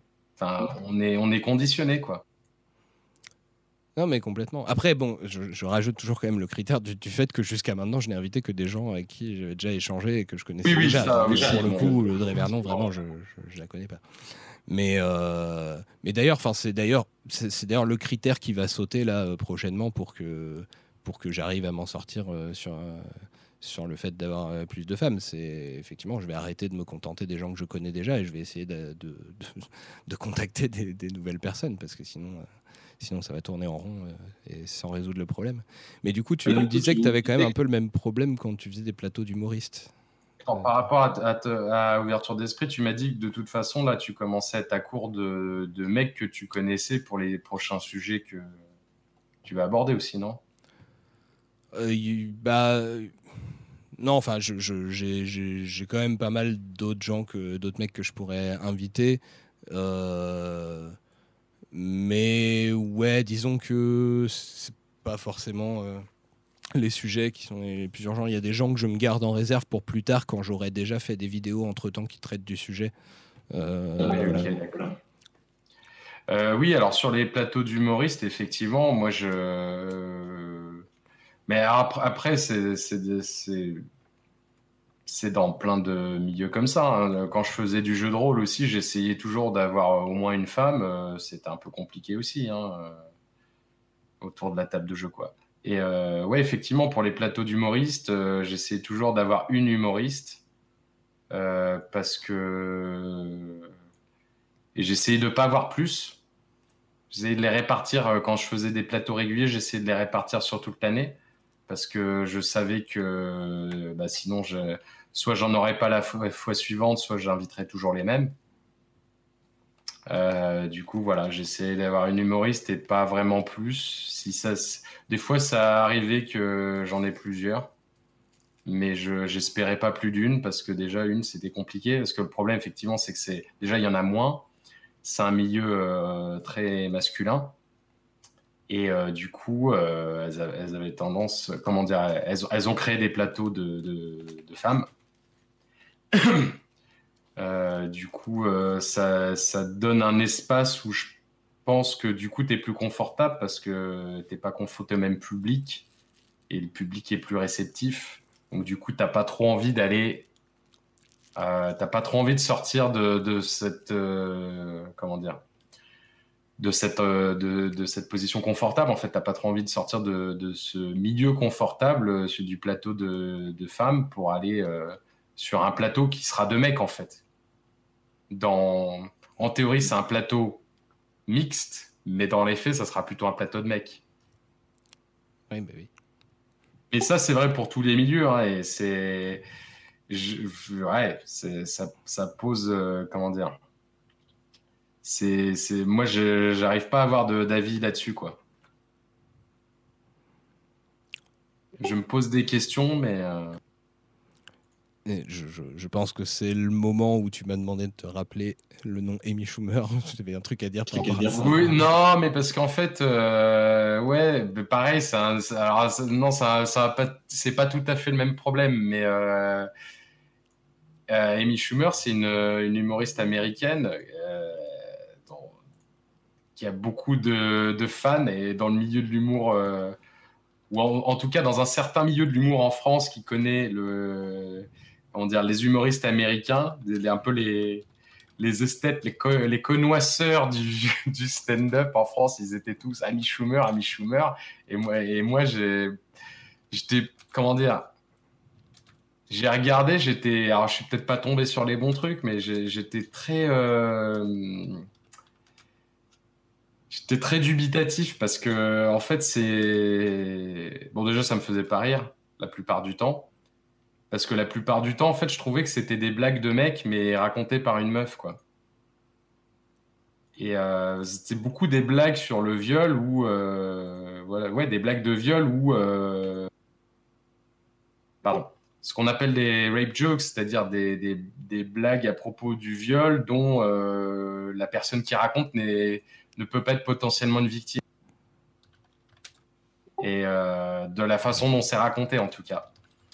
Et, euh, et, voilà, c'était des, blagues très comme ça que, qu'un mec aurait pu faire. Et du coup, je, je me demande, est-ce que est-ce c'est bien qu'il y ait de la représentativité à tout prix? Est-ce que ça permet après à des, des artistes euh, qui ont vraiment leur voix d'émerger? Par exemple, Hannah Gatsby qui cartonne euh, depuis quelques temps. Est-ce que c'est intéressant pour ouvrir la voie plus tard, de quelques années plus tard, à d'autres personnes comme ça, ou est-ce que ça n'a pas du tout joué? Je, ne sais pas. Je me dis, est-ce que j'aurais dû, même si ça me faisait parer, est-ce que j'aurais dû dire, oui, c'est bien, il faut soutenir et faire la promo de cet artiste euh, à laquelle j'adhérais pas parce que ça ouvrait la... Après, elle faisait pas que ça hein, non plus. Elle faisait des trucs qui me plaisaient aussi, mais globalement, dans tout ce que j'ai vu d'elle, euh, il y, avait 75% euh, qui me faisaient pas vibrer, qu'on va dire au moins. Et euh, est-ce que voilà, est-ce que est-ce que c'est important de soutenir pour la représentativité ou est-ce parce que ça va faire émerger d'autres d'autres personnes qui seront représentatives et qui auront un discours plus intéressant derrière ou est-ce qu'on devrait directement attendre les personnes euh, qui arrivent derrière, mais sachant que peut-être qu'elles arrivent que parce qu'il y a eu euh, les autres avant, quoi. C'est ça euh, la question que je me pose. Ouais, ouais, bah oui. Non, mais c'est c'est c'est exactement les. Et toi, tu j'espère que les gens voient de quoi je parle. Hein. Bah, Amy Schumer, je, je connais pas bien, mais j'ai en fait j'ai entendu beaucoup de gens parler du spectacle d'Amy Schumer. j'ai pas vu le Non, mais tu vois, par exemple, il pourrait y avoir la même chose, le Jamel Comedy Club. Il y avait beaucoup de. Comment dire Il y avait beaucoup de racisés. Enfin, Jamel Comedy Club, pas spécifiquement, euh, forcément, mais euh, enfin, toute la. Comment dire Jamel Comedy Club et euh, la, la quantité, la pelletée d'humoristes influencés par le Jamel Comedy Club après est-ce que euh, voilà, il y avait beaucoup de racisés qui faisaient des blagues qui renforçaient les stéréotypes euh, sur leur propre communauté? Est-ce que bah, dans quelle mesure c'était dans quelle mesure c'est intéressant, dans quelle mesure c'est pas euh, dommageable en fait en termes d'antiracisme? Ouais. Poser la question. Après, c'est pas à moi d'y répondre. Hein, je suis pas concerné, mais. Oui, bah oui, parce que là, du coup, ça va être du. Euh, vous. Euh, merde, ah, c'était quoi, c'est quoi la phrase? Enfin bon, c'est contre-productif. Enfin, ah, vous desservez votre voilà, vous cause. desservez votre cause, voilà. Mais non, parce qu'en fait, non, parce que là, c'est même pas ça dont je parle. Parce que si tu veux, eux, ils étaient pas dans cette cause. Ils étaient dans, dans leur individualité d'humoriste. Ils n'avaient pas une cause derrière, quoi. Ah, je pense quand même que dans le Jamel Comedy Club, il y avait quand même une certaine volonté de, de, de faire émerger euh, des générations humoristes euh, issues de, des, des personnes. Euh, bah, oui, d'accord, mais le, le message de leur sketch n'était oui. pas du tout, ne visait pas du tout à ça, il me semble. Hein. Enfin, il n'y avait pas de. Il n'y avait pas de volonté affichée dans les sketchs. Après que, que l'initiative de Jamel et, et de son producteur et, était ça ouais possible mais c'était pas le ce qui était avancé euh. tu vois sur la question du, de euh, est-ce que il, il, vaut mieux donc euh, bah, mettre en avant les personnes qu'on a sous la main même si elles correspondent pas à tous les critères qu'on voudrait pour faire euh, de la représentation et participer à la visibilité qui va faire émerger des nouvelles personnes qui, elles, correspondraient plus euh, à nos critères et tout. C'est aussi la, même question que je me pose là quand je, réfléchis à, qui, à, quelle, quelle meuf je pourrais inviter pour, euh, pour ouverture d'esprit. Parce que, voilà, bon, je vais pas donner des noms là parce que bon, ça va commencer à être gênant. Mais, mais on en a discuté un peu en, préparant l'émission.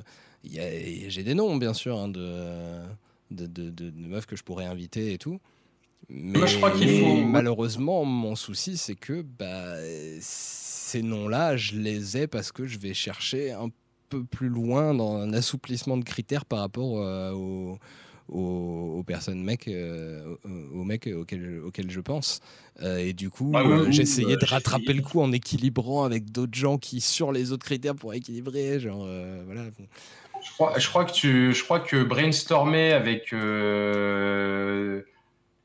avec d'autres personnes, euh, y compris et surtout euh, avec des, personnes euh, qui, appartiennent déjà à des, minorités, on va dire, que, que tu as déjà dans ton entourage, ça peut, comment dire, ça peut t'apporter, ça, enfin, ça, ça va te faire découvrir des trucs et tu vas, tu vas, tu vas élargir tes possibilités. Quoi. Je crois que c'est ça qu'il faut faire. Faut, faut, faut, que tu brainstormes avec des gens qui peuvent te, te donner des noms et que tu y ailles quoi. Il y a pas le après ça, ça, reste limité hein, mais non mais le, le truc c'est que même euh, là ça, ça m'est arrivé hein, là par exemple après l'ouverture d'esprit sur euh, le scepticisme euh, j'ai eu des gens qui m'ont reproché le fait qu'il y avait qu'il y avait que des mecs et on a réfléchi ensemble, du coup, avec bah, d'ailleurs des meufs qui me, reprochaient ça et tout.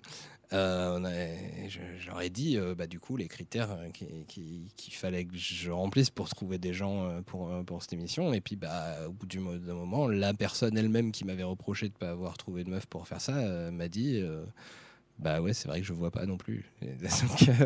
c'est un, peu, un peu emmerdant. Bon, après, je pense qu'il y a des sujets où c'est plus facile que sur euh, le scepticisme, parce qu'en plus, le scepticisme, c'est. Je, me demande si c'est pas plus masculin encore que, euh, je sais pas, euh, l'humour ou, ou l'histoire ou des choses comme ça. Enfin, il y a vraiment Probablement, extrêmement peu de meufs. Hein. Si, si tu avais parlé de féminisme et que tu avais invité que des mecs, là, ça aurait été abusé. oui, oui, bah oui. Ah non, mais clairement. Il y en a qui le font. Hein. Des fois, tu vois des panels, euh, même à la, à la, télé et tout. Euh, tu dis, bon, alors le féminisme, t'as que des mecs. Tu fais, mais de quoi? Il y en a qui osent encore. Il y en a qui osent encore. Il y a un truc qui me semblait pas forcément clair quand tu parlais de, de, meufs qui font de l'humour de mec. Qu'est-ce que tu appelles de l'humour de mec en fait? Bah, ce que je, bah, je te disais, par exemple, des, des, des blagues, euh, des blagues sur le, le, le, fait qu'elles vont, euh, vont droguer un mec pour coucher avec, ou des trucs comme ça, des, des rape jokes qui sont euh, typiquement masculines au départ, il me semble. Ah, mais d'accord, des, des, trucs où elles se mettent dans les rôles qui habituellement sont, euh, sont tenus par. Euh, ouais, voilà, mais, mais, mais du coup, moi, moi je trouve que c'est des. C'est historiquement lié au mec et euh, je trouve pas que ça soit un, un progrès. En fait, c'est un rôle dans lequel personne devrait être. c'est. Et je, je, sais pas, moi je trouve que. Bah, bah, je, trouve que le concours du plus oppressif, euh, c'est pas, c'est pas un bon concours. Et moi, ce que je trouve intéressant là-dedans, c'est bah, du coup, ça me permet de parler aussi de, certains trucs qui, pour moi, sont de la provoque que, que j'ai fait, mais qui étaient de la provoque euh, que j'assume complètement pour le coup. Euh, genre, voilà, bon, quand j'ai fait dans mon épisode sur le sexe biologique, je me suis beaucoup amusé à, faire des trucs volontairement très choquants pour, pour les mascus. Euh, en faisant énormément de misandrie et tout ça. Et, euh, et je me dis que, voilà, même euh, une, meuf qui, se met à raconter une histoire qu'on a l'habitude d'entendre dans, la bouche d'un mec, je pense qu'en soi, ça peut faire se poser des questions à, plein de gens, quoi, de, se dire, mais attends, là je suis choqué. pourtant, j'ai déjà entendu ce, ce truc mais ça me choquait pas quand c'était euh, dit par un mec. Et du coup, en soi, je pense que c'est quelque chose qui peut avoir euh, une vertu euh, de faire évoluer les, représentations et tout ça. Quoi. Ah, mais là, c'est plutôt l'inverse. C'est-à-dire que c'est des trucs. Qui, enfin, c'est des trucs dont dont on commence, enfin qu'on commençait à remettre en question chez les mecs en fait. C'est des trucs, ça commençait à vraiment faire plus rire chez quand les mecs le faisaient. C'est plutôt l'inverse. qui, qui Moi, je trouve que c'est plutôt l'inverse qui se passait. Alors, peut-être j'étais en décalage par rapport au moment où elle avait sorti les, les sketchs. Mais moi, je trouvais que c'était des trucs dont, dont, on commençait à se détacher chez les mecs et, dont on commençait à prendre conscience et à dire ouvertement que c'était des codes de mecs qui reprenaient directement à son compte euh, sans, si tu veux, sans recul. Mais après, le, le, le truc pour moi, c'est l'évaluation du risque. C'est-à-dire que, euh, vu que c'est pas quelque chose qui est, euh, habituel euh, et, et considéré comme normal socialement qu'une meuf drogue un mec pour se le taper et tout. ah, c'est pas possible, attends.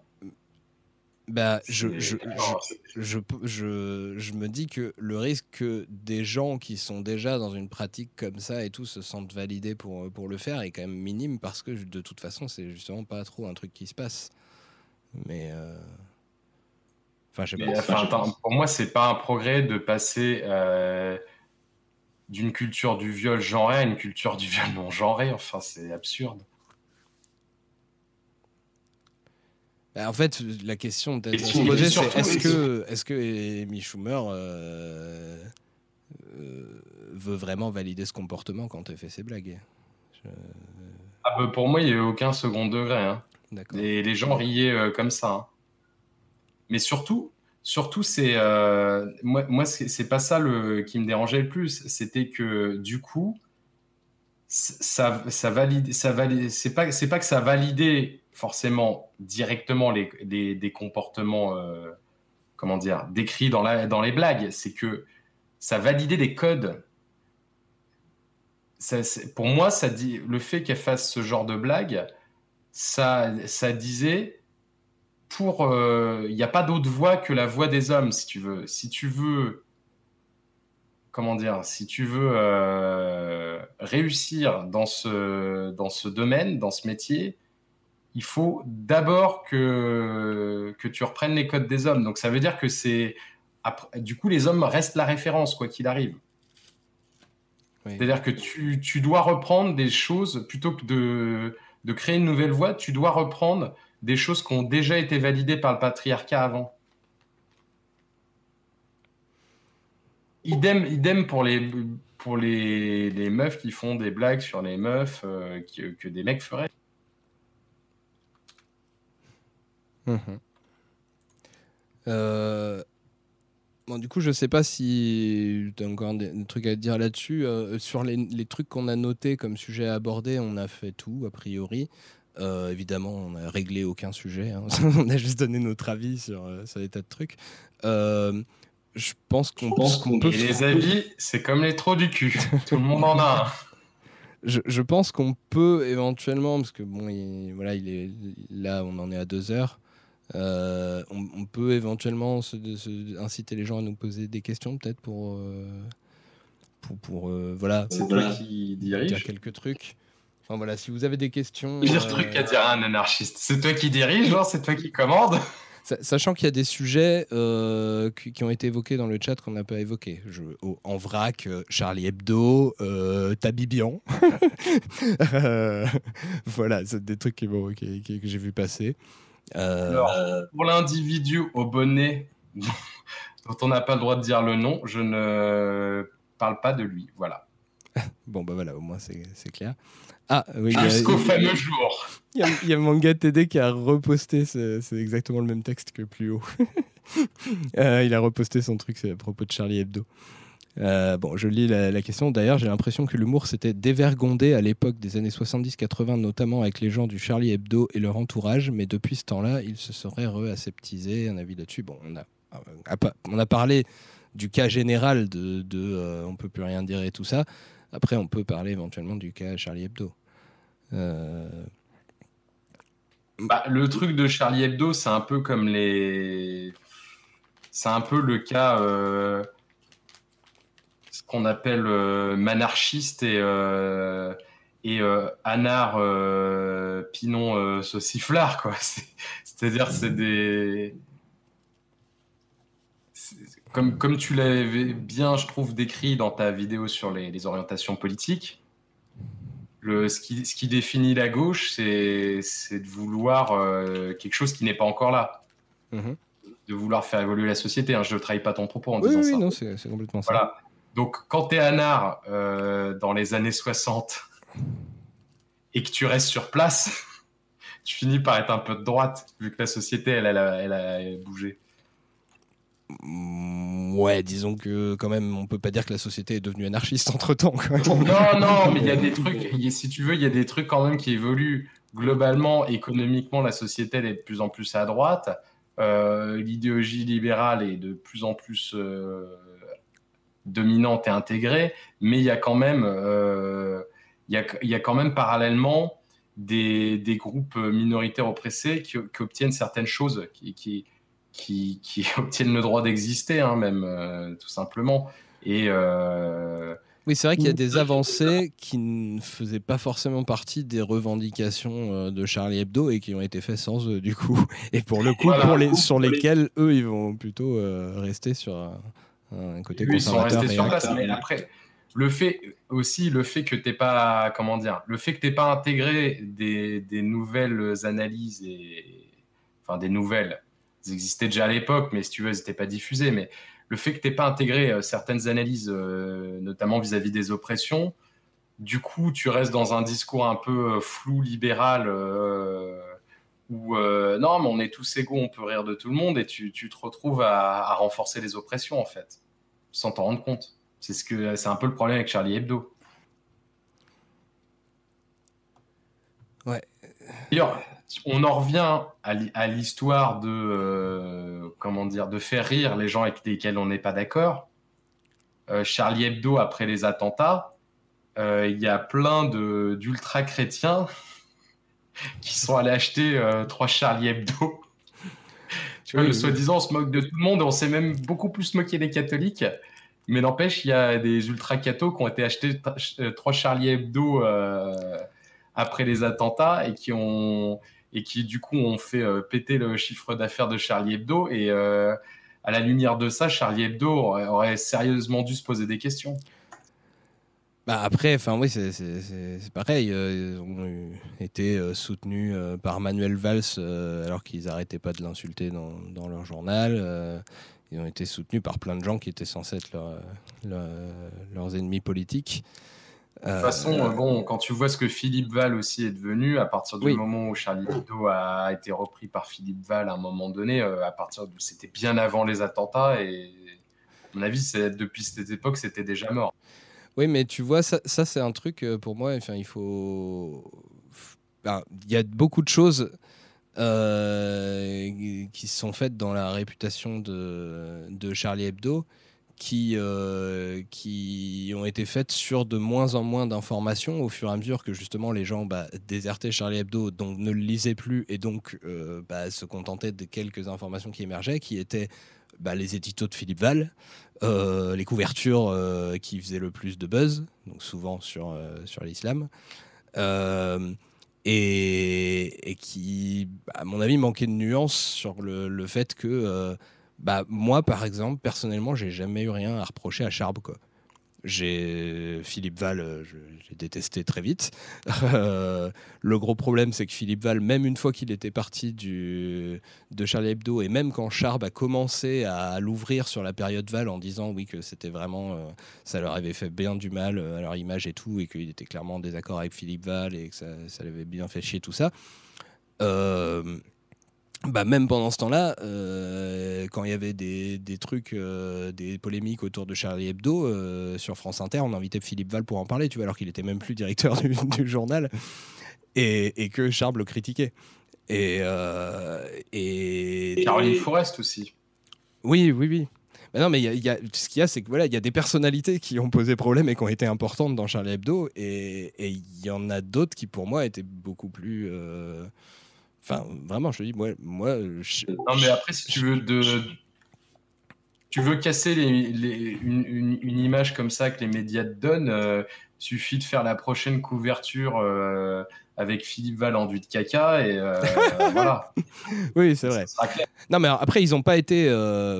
et, ils n'ont pas fait euh, aussi, euh, enfin clairement, ils n'ont pas été aussi clairs que ce qu'ils auraient pu faire. Euh, clairement, quand je parle de critique de Charb à l'égard de Philippe Val, c'est comme ça, timidement, dans quelques interviews où on sentait qu'il l'aimait pas, mais il osait pas trop le dire. Donc clairement, oui, il y avait un problème. Il aurait, il aurait fallu que ça puisse être plus, plus clair, plus affirmé et tout. et après, je pense.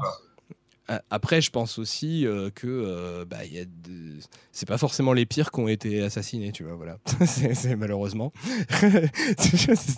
Là, pour le coup, c'est pas très, c'est pas très, euh, allez, politiquement correct. mais on peut plus rien dire. Hein. Mais sont les meilleurs qui partent en premier, on peut plus rien dire.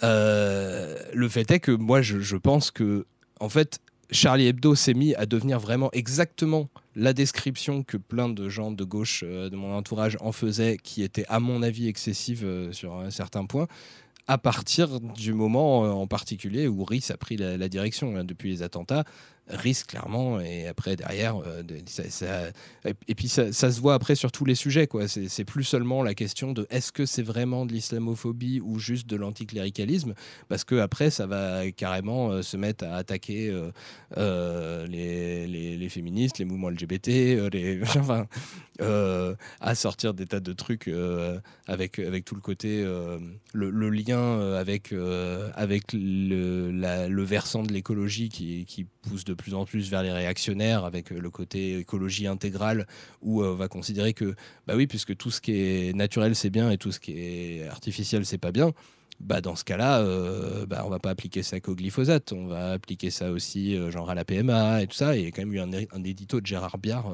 contre la PMA, j'ai trouvé hallucinant. Enfin voilà, il y a... Charlie... Ouais, dans Charlie Hebdo, ouais. Donc voilà, petit à petit, ça dérive clairement, et, je pense que maintenant, de toute façon, oui, euh, euh, bah, l'orientation, euh, déjà que les plus sympas sont plus là, et que en plus il y a le, jeu de la parano auto-entretenue parce que bah en plus c'est pas même pas une parano sur laquelle je, pourrais non plus complètement reprocher parce que quand tu reçois des menaces de mort tous les jours que en plus il y a plein de gens qui te disent non mais c'est du foutage de gueule euh, on ne craint rien en attaquant euh, l'islam de nos jours et que bon bah les gens se font quand même tuer donc du coup c'est difficile de leur dire après euh, qu'ils qui sont pas vraiment en danger qu'ils sont juste parano euh, mais tout ça, forcément, ça entretient euh, une obsession et ça fait qu'après, bah, ils se mettent à dériver complètement. En fait, on peut voir ça même, euh, comme j'ai vu une discussion sur, sur les sur les, les, les flics dernièrement, où on avait parlé du, côté simplement le fait d'être dans l'ambiance, même si tu as les meilleures intentions du monde en rentrant dans la police, c'est dans l'ambiance du truc que petit à petit ça te forme ton esprit. Et je pense que voilà, dans, dans l'ambiance à l'intérieur d'un journal qui se reçoit des, des, des, menaces de mort euh, d'islamistes et qui a vraiment eu des gens qui se sont fait buter par, par des islamistes. Euh, de toute façon, euh, c'était quand même très dur de maintenir une, un cap de euh, complètement. oui, je reste quelqu'un de, de, de, qui, qui fait aucune dérive vers, vers l'extrême droite et l'islamophobie. C'était évident que ça arriverait de toute façon. Hein. Après, attends. Mm. Déjà, déjà c'est pas encore constitué comme la police. Et en plus, ils avaient déjà commencé avant les attentats. Oui, mais pas tous. Vraiment, je te dis, moi, Sharp, j'ai jamais vu de. Sharp, un truc qui m'avait fait marrer, que j'avais partagé d'ailleurs sur, euh, sur Facebook à l'époque et tout, c'était qu'à euh, un moment, il, avait lancé une opération, mais visiblement personne n'en parlait, quoi, ça ne les intéressait pas, euh, qui était chaque jour, sur le site de Charlie Hebdo, chaque jour, il sortait une, une, un dessin de foutage de gueule sur, sur l'Ancien Testament par exemple. Bon, bah, euh, voilà, c'était clairement une volonté de répondre à cette accusation d'être obsédé par l'islam et tout ça. Mais, euh, mais bon, ça n'a pas, ça pas fait le buzz. Mais c'est pas le. Enfin, quand même, t'es es, d'accord que c'est hors sujet en fait.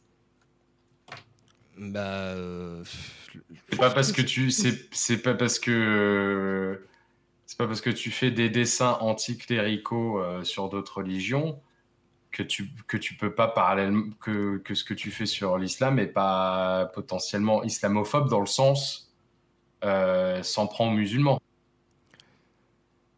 Ouais, mais le truc, c'est que justement, Charb, Charb, j'ai pas d'exemple de choses qu'a fait Charb qui s'en prenait aux musulmans, quoi. Alors que, dans le chat qui dit, alors que Rhys, oui, alors que plein d'autres gens euh, dans le journal, oui, alors que Val, oui, était complètement islamophobe, enfin, est complètement islamophobe et, euh, et posait, posait, énormément de problèmes et tout. J'essaie juste de dire que que, que, que dans, dans, dans, ce journal, ils n'étaient pas tous sur la même ligne. Ils s'engueulaient aussi euh, sur, sur, des trucs. Quoi. Et que maintenant, maintenant par contre, effectivement, je pense qu'il n'y a vraiment plus, aucun, euh, plus aucune voix discordante à Charlie Hebdo, quoi, je pense. Hein, maintenant. Il y a Full, euh, Fully Luxury Space Hotel qui dit Je rappelle que Charb a écrit un bouquin sur l'islamophobie où il fait, à mon sens, beaucoup d'erreurs, entre parenthèses. Pour info. D'accord. Mais euh, ouais, enfin bon, après, tu, mentionnais l'article, enfin l'édito sur, sur la PMA là. Mhm. Euh, et, tu, tu, parlais de glyphosate, je sais pas s'il parlait de glyphosate dans. Ah bah, en fait, ils ont, ils ont, été en, en fait, ils faisaient le lien avec l'écologie, pas forcément avec le glyphosate, mais euh, en gros, c'est pour moi, c'est surtout qu'il il faisait beaucoup de références avec le, fait que c'était inclus pour lui dans sa pensée sur l'écologie. Et clairement, c'était de l'essentialisme euh, et de l'appel à la nature. Euh, euh, en gros, le truc principal, l'argument principal de, de, Biard contre la PMA, c'est que c'est pas naturel. Quoi. Ah, mais ça, l'essentialisme de la nature, c'est un gros problème à gauche. ça concerne le glyphosate notamment. Mais euh, tu vois, par exemple, euh, je te parlais tout à l'heure d'Audrey Vernon. Euh, je suis allé à une lecture autour de l'écologie qu'elle organisait et elle lisait, elle lisait des textes de Paul Watson, le, type qui a lancé Sea Shepherd. Et dans le genre vision bien essentialiste de l'écologie, c'est quand même coton. c'est la terre-mère dont il te parle comme, comme d'un individu. Et, et c'est sauver les cétacés. Et puis, si les êtres humains disparaissent, ma foi, bon, c'est pas très grave. Moi, ça m'arrange. Oui. Et texto hein, dans ces textes. Mais d'ailleurs, je crois que dans son interview sur euh, Thinkerview, c'est exactement ce qu'il dit aussi, il me semble. Bon, bah sinon, du coup, euh, bon, on va dire que le sujet Charlie Hebdo, c'est fait. Il n'y avait pas d'autres demandes, à part euh, la personne au bonnet dont on ne parle pas. Ok, ah. Comme c'est un clone de Dieudonné, tout ce que j'ai dit sur Dieudonné est valable pour lui, quelque part. Tu, tu divises juste l'audience par 1000 et puis... ok. Non, mais qu'est-ce que tu dis de plus? Euh, Ouais, puis euh, euh, d'un peu d'Anouna par-ci par-là, et puis voilà, ça fait l'affaire. Ah, il y a, ah, bah, y a Faust qui pose une question, ça me fait penser à la question que Faust m'avait demandé de te poser, et je t'avais dit que je te la poserais, qui était est-ce qu'il y a un rapport entre euh, le fait que tu te poses des questions sur, euh, sur l'humour non oppressif, sur euh, les, les, les, vannes que tu ne ferais plus comme tu les as fait et tout ça, et le ralentissement de tes publications. Non, le, le, le, ralentissement.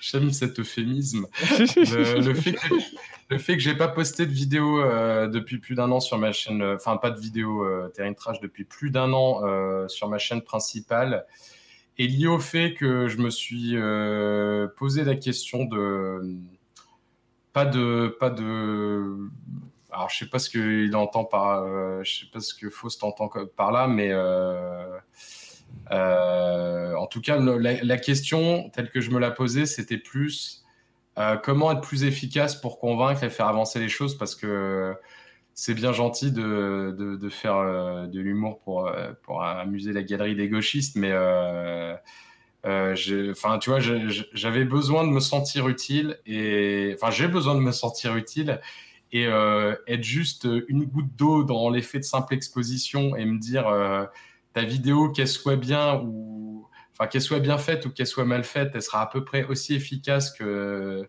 n'importe quelle vidéo faite n'importe comment euh, ne me suffisait plus, tu vois. Et les larmes de, et les larmes de ne me suffisaient plus à kiffer euh, suffisamment, donc euh, j'essayais de, de, trouver comment être plus efficace et plus productif. Et j'ai trouvé comment être plus productif, j'ai pas trouvé comment être plus efficace pour convaincre. Et du coup, peut-être, euh, oui, j'élargis un peu une, autre question qui a été posée par, euh, par euh, Faust. des conseils que vous pourrez donner de, bah, de trucs humoristiques qu'on aime bien et qui correspondent à nos critères bah, Moi,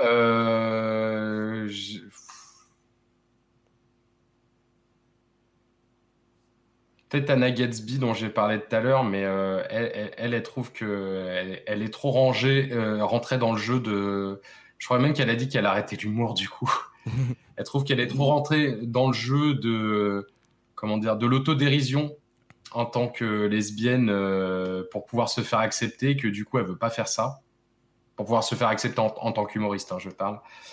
Et euh, sinon, moi, ma, référence au départ, euh, la personne qui m'a donné envie de, faire du stand-up, c'est euh, George Carlin.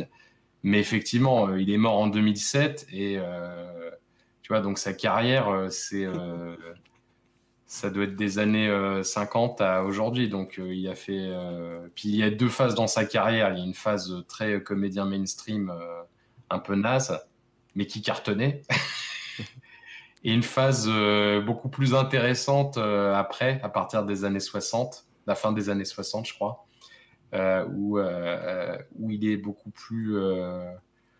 Bah, il est plus underground, mais il parle de, de sujets plus intéressants, il parle de, de vrais sujets de, de, société. Mais par contre, il y a des trucs qui aujourd'hui. qui ont aujourd'hui peuvent paraître oppressifs, ouais. Hmm. Ah oui, Thomas Wiesel, Thomas Wiesel, oui, très bien. très bon exemple, merci. Euh, moi, moi j'aime bien Haroun. Euh, oui, Haroun, c'est vrai. C'est, je... je pense que ça rentre dans les critères, ouais, effectivement. Euh... après, pour, euh, puisqu'il faut se parler de films et tout ça, bon, moi, il faut quand même dire clairement que ça fait très longtemps que j'ai pas regardé un film euh, marrant, enfin un film d'humour, quoi, un film comique. Euh, voilà, déjà, je regarde beaucoup moins de films ces derniers temps et beaucoup moins de séries et tout, donc du coup. Euh, c'est vrai qu'on a plus tendance, bon, le cerveau humain est fait comme ça, on a plus tendance à retenir les trucs négatifs Oui. Qui peuvent représenter un risque ou un danger. Donc tu peux me dire, ouais, alors qu'est-ce qu'il faut pas absolument pas regarder? Là, je peux te donner une liste comme le bras. Mais dès qu'on donne des bonnes références, c'est vrai que j'aurais dû y penser avant. Oui, bah, si on parle d'humour absurde, euh, franchement, euh, c'est pas. Euh, c'est voilà là pour le coup l'humour des Monty Python honnêtement bah, si, on doit sûrement en trouver un des trucs oppressifs là-dedans parce que c'est vieux mais bon c'est quand même surtout de l'absurde et de l'absurde qui me fait beaucoup rire. J'aime beaucoup les Monty Python, mais bon, c'est marrant parce que fini, PA, hein. euh, PA dit euh, oui, Marine, Marina Rollman très bien. Ouais. Oui, bah. Euh, Aaron dit, pardon, PA dit, Aaron quand il a commencé, je le trouvais tiède. Et ben moi justement, je l'ai vu sur ses premières premières scènes ouvertes et je trouvais que je trouvais que c'était plus incisif. Euh, il avait fait des trucs sur le racisme, je me rappelle, qui était hyper violent euh, contre les racistes, mais du coup, c'était cool. Et, euh, mais c'est vrai que les premiers trucs que j'ai vus de lui en vidéo, j'ai trouvé moins incisif que ce qu'il faisait sur scène au tout début. Mais après, c'est vrai qu'il est, est, monté en puissance progressivement, donc je ne saurais dire aujourd'hui. Mais Marina Rollman, très bien. Marina Rollman, je l'ai vu oui, il y a Guillaume Meurice aussi, mais bon, Guillaume Meurice, il est rentré dans une recette. Euh, ah non, Louis Siquet, c'est problématique quand même, hein, surtout vu. Euh. Mais euh, ouais, Marina Rollman, je l'ai vu, je l'ai vu à une scène ouverte où je vais souvent qui s'appelle Première fois. Donc bon, je, ouais, je, suis pas censé dire ce qu'elle a raconté, mais elle a commencé un sketch, elle a dit il y a de plus en plus de nazis, non? Les gens étaient genre, bah non, de quoi elle parle Et on était deux dans la salle à faire, ouais, ouais, applaudir.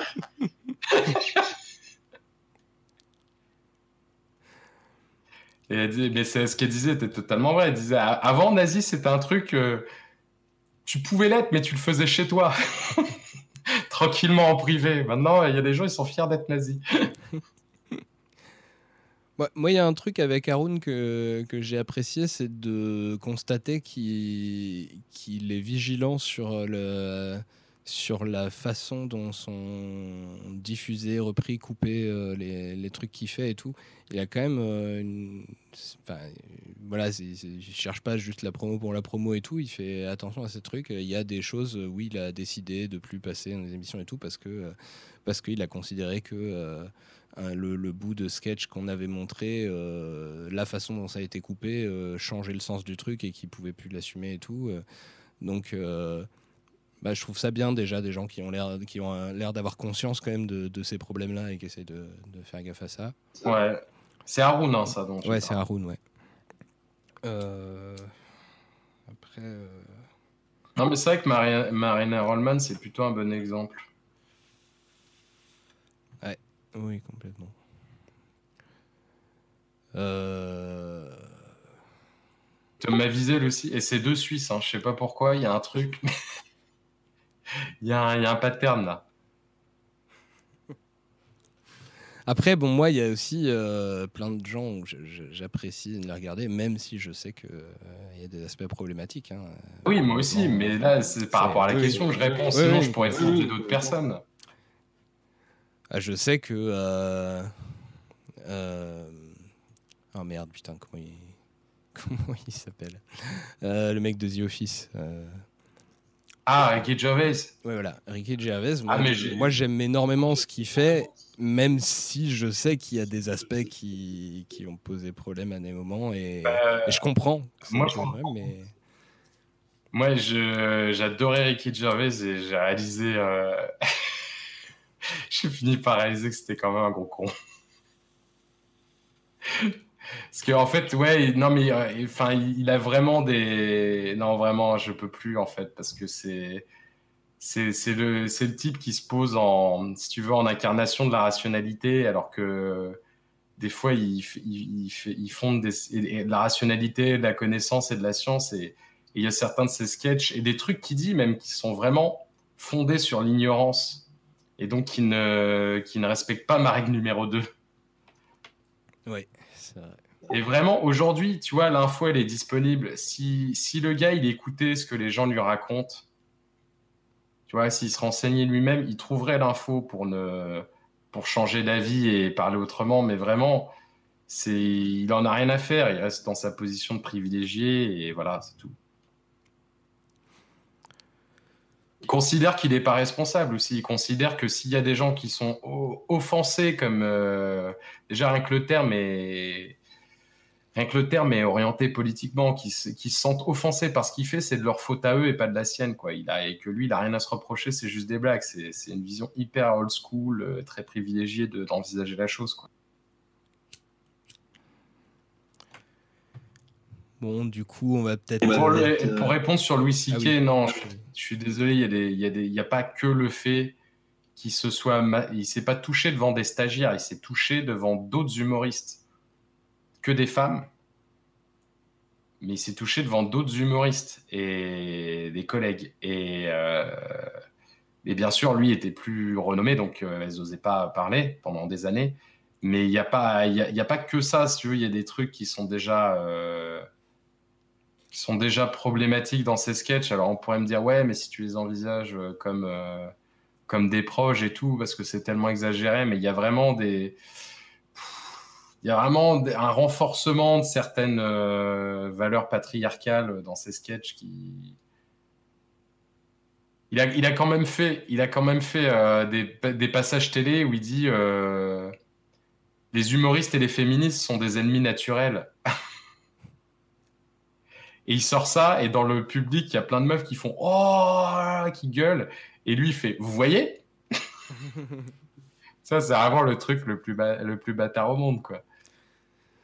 Je viens de me dire quand même qu'avec euh, euh, l'éloge de Marina Rollman qu'on a fait, voilà un nom de quelqu'un que j'aurais pu essayer de contacter. ouais, mais le truc, c'est que c'est ce que je te disais quand on a préparé un petit peu le, le direct, c'est que du coup, tu mets en avant des gens qui n'ont pas besoin d'être mis en avant. Enfin, tu vois, tu, oui. tu, fais que, tu fais que voler au score de la victoire, quoi. Et, euh, et en plus, voilà, c'est bah, après... Ok, c'est une meuf, mais c'est une meuf blanche, etc., qui a du succès, et elle, elle, en a un niveau où elle va même pas vouloir venir à ton direct, à mon avis. Oui, il y a des chances qu'elle ne veuille pas. Et après, il y a aussi euh, le, le fait que. Euh, par contre, euh, bon, voilà. Tu peux inviter Chris Rock aussi. Pardon? Tu peux inviter Chris Rock Non, mais après, bon, ceci dit. Michael Jackson Ah non, merde, il est mort. Ceci dit, quand j'invite des gens, euh, on va pas se mentir, hein, il n'y a pas que l'objectif de faire de la pub pour des gens, j'ai aussi l'objectif de faire de la pub pour ma chaîne. Hein, donc, euh, donc si j'invite des gens connus, c'est pas mal aussi, hein, finalement. Oui, bien sûr, mais bon, je pense qu'elle en a un niveau, elle viendra pas, à mon avis. Mais bon, euh, tente. Mais bon, là, pour le coup, faut, une autre sur un autre sujet, vu que oui, bah déjà fait. Du coup, il faudra un autre, sujet. Ça va être difficile d'inviter Marina Rollman pour parler d'autre chose que du bourg. Mais bon peut-être. on verra. Si après, euh, on peut faire plus, plus large, euh, je sais pas, genre, les, euh, les le, le, le, le, féminisme et l'art, je sais pas, ce genre de choses, tu vois. à la limite, ça peut. Ouais, tiens, c'est le. je mets en lumière le commentaire d'Emilie. ah oui, elle parle des séries par contre, mais c'est aussi vrai pour ses sketchs, je trouve. Louis C.K., j'ai vu ces deux séries en partie pour la deuxième. La première est une caricature de vie maritale. La deuxième, ça joue surtout d'un décalage entre sa vie de célibataire et celle des femmes qui souhaitent séduire. Donc bon, c'est assez gênant comme angle. Oui, d'ailleurs, c'est un truc qui est souvent reproché euh, à cette série. Et le fait aussi que lui, il doit avoir, euh, il doit approcher la cinquantaine dans la série et que euh, toutes les meufs qu'il essaye de séduire doivent avoir 30 ans maximum, tu vois.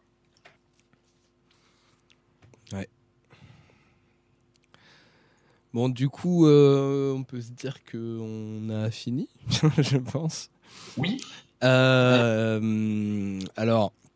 on va faire juste un, petit tour sur euh, ben, ce qu'on peut dire éventuellement de l'actualité, euh, du futur, de ce qui va se passer. Moi, euh, donc, ben, je, comme vous avez vu, entre le dernier Ouverture d'Esprit et celui-là, il n'y a eu aucune vidéo. C'est dommage, mais c'était prévisible parce que j'ai quand même fait deux festivals et puis j'ai eu d'autres invitations et, et je prépare beaucoup de vidéos. Donc là, j'en ai cinq qui sont, qui sont écrites. Euh, et j'ai pris beaucoup de retard aussi avec cette saloperie d'allergie. Euh, parce que là, ça fait plusieurs jours que je voudrais tourner, mais que je peux pas être devant une caméra euh, dans mon état. donc, bon, bah là, je vais essayer de tourner ça rapidement et si possible d'en sortir en juillet. Bah, sinon, au pire, ce sera en août. Hein, Qu'est-ce que vous voulez Sachant que je pars aussi un peu en juillet. Euh, bon, pour les ouvertures d'esprit, j'en ai pas d'autres de programmer pour l'instant et je vous ai dit que, de toute façon, maintenant, c'était clair, je m'interdisais de faire un prochain ouverture d'esprit s'il n'y avait pas au moins une meuf. Euh, mais, mais je suis preneur d'idées, euh, d'invités, de, thèmes et tout ça. si, si, vous voyez, si vous, avez envie, il y a des gens qui contactent des gens pour moi des fois. si vous avez envie de faire ça, c'est très bien, ça m'arrange. Euh, voilà, j'ai contacté des gens déjà, mais pour l'instant, il n'y a rien de concret euh, qui s'est fait. Euh, et puis, il y a surtout un truc. Alors, j'ai vu passer au début des gens qui félicitaient pour l'image. là, donc, c'est une image qui a été faite par Pacom. et Pacom, c'est aussi la personne avec qui on est en train de travailler sur une série de vidéos qui va se lancer et qui va me permettre aussi de me soulager un peu en, en termes de production parce que dans toute cette série-là, moi, je fais que écrire et enregistrer ma voix et c'est lui qui fait toute la partie image. Et j'ai vu déjà un aperçu de ce qu'il a fait, ça va être trop bien, je vous le dis franchement, je trouve ça génial. Euh, Pacom est une personne très douée, et donc euh, je, suis très content de travailler avec Bravo lui. Pacom, mais quand même, il abuse sur la largeur de mon nez. il l'a fait dépasser le nez du nez rouge quand même. Alors que le principe d'un nez rouge, c'est normalement que tu pinces ton nez dans le truc. Ah, je ne répète de, de, de, mauvaise foi, mais il me. C'était finement observé. C'était finement observé. Ah, il, me semble que euh, c'est des trucs faits d'après photo. Hein, donc. Euh, Sérieusement? Alors, je veux voir les photos. ce, qui est, ce qui a de rigolo euh, aussi, c'est que. Il pas de nez sur les photos. Hein? Hein? Je portais pas de nez rouge sur les photos. Non, effectivement. oui, voilà, c'est ce que je dis, c'est qu'en fait, quand tu mets un nez comme ça, il est pincé à l'intérieur du nez, donc ça dépasse pas. c'est vrai. Bon, ce, que, ce que je trouve euh, bien, c'est que. ça accentue vraiment le fait que j'ai des narines énormes, quoi.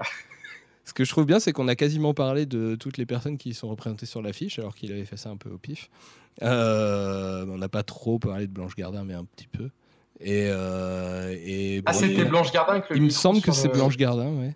Ah, j'ai cru que c'était moi, j'ai dit il abuse, on ah dirait non. vraiment Blanche Gardin. j'ai cru que c'était moi, j'ai dit bon, on dirait Blanche Gardin. non, non, c'était Blanche Gardin.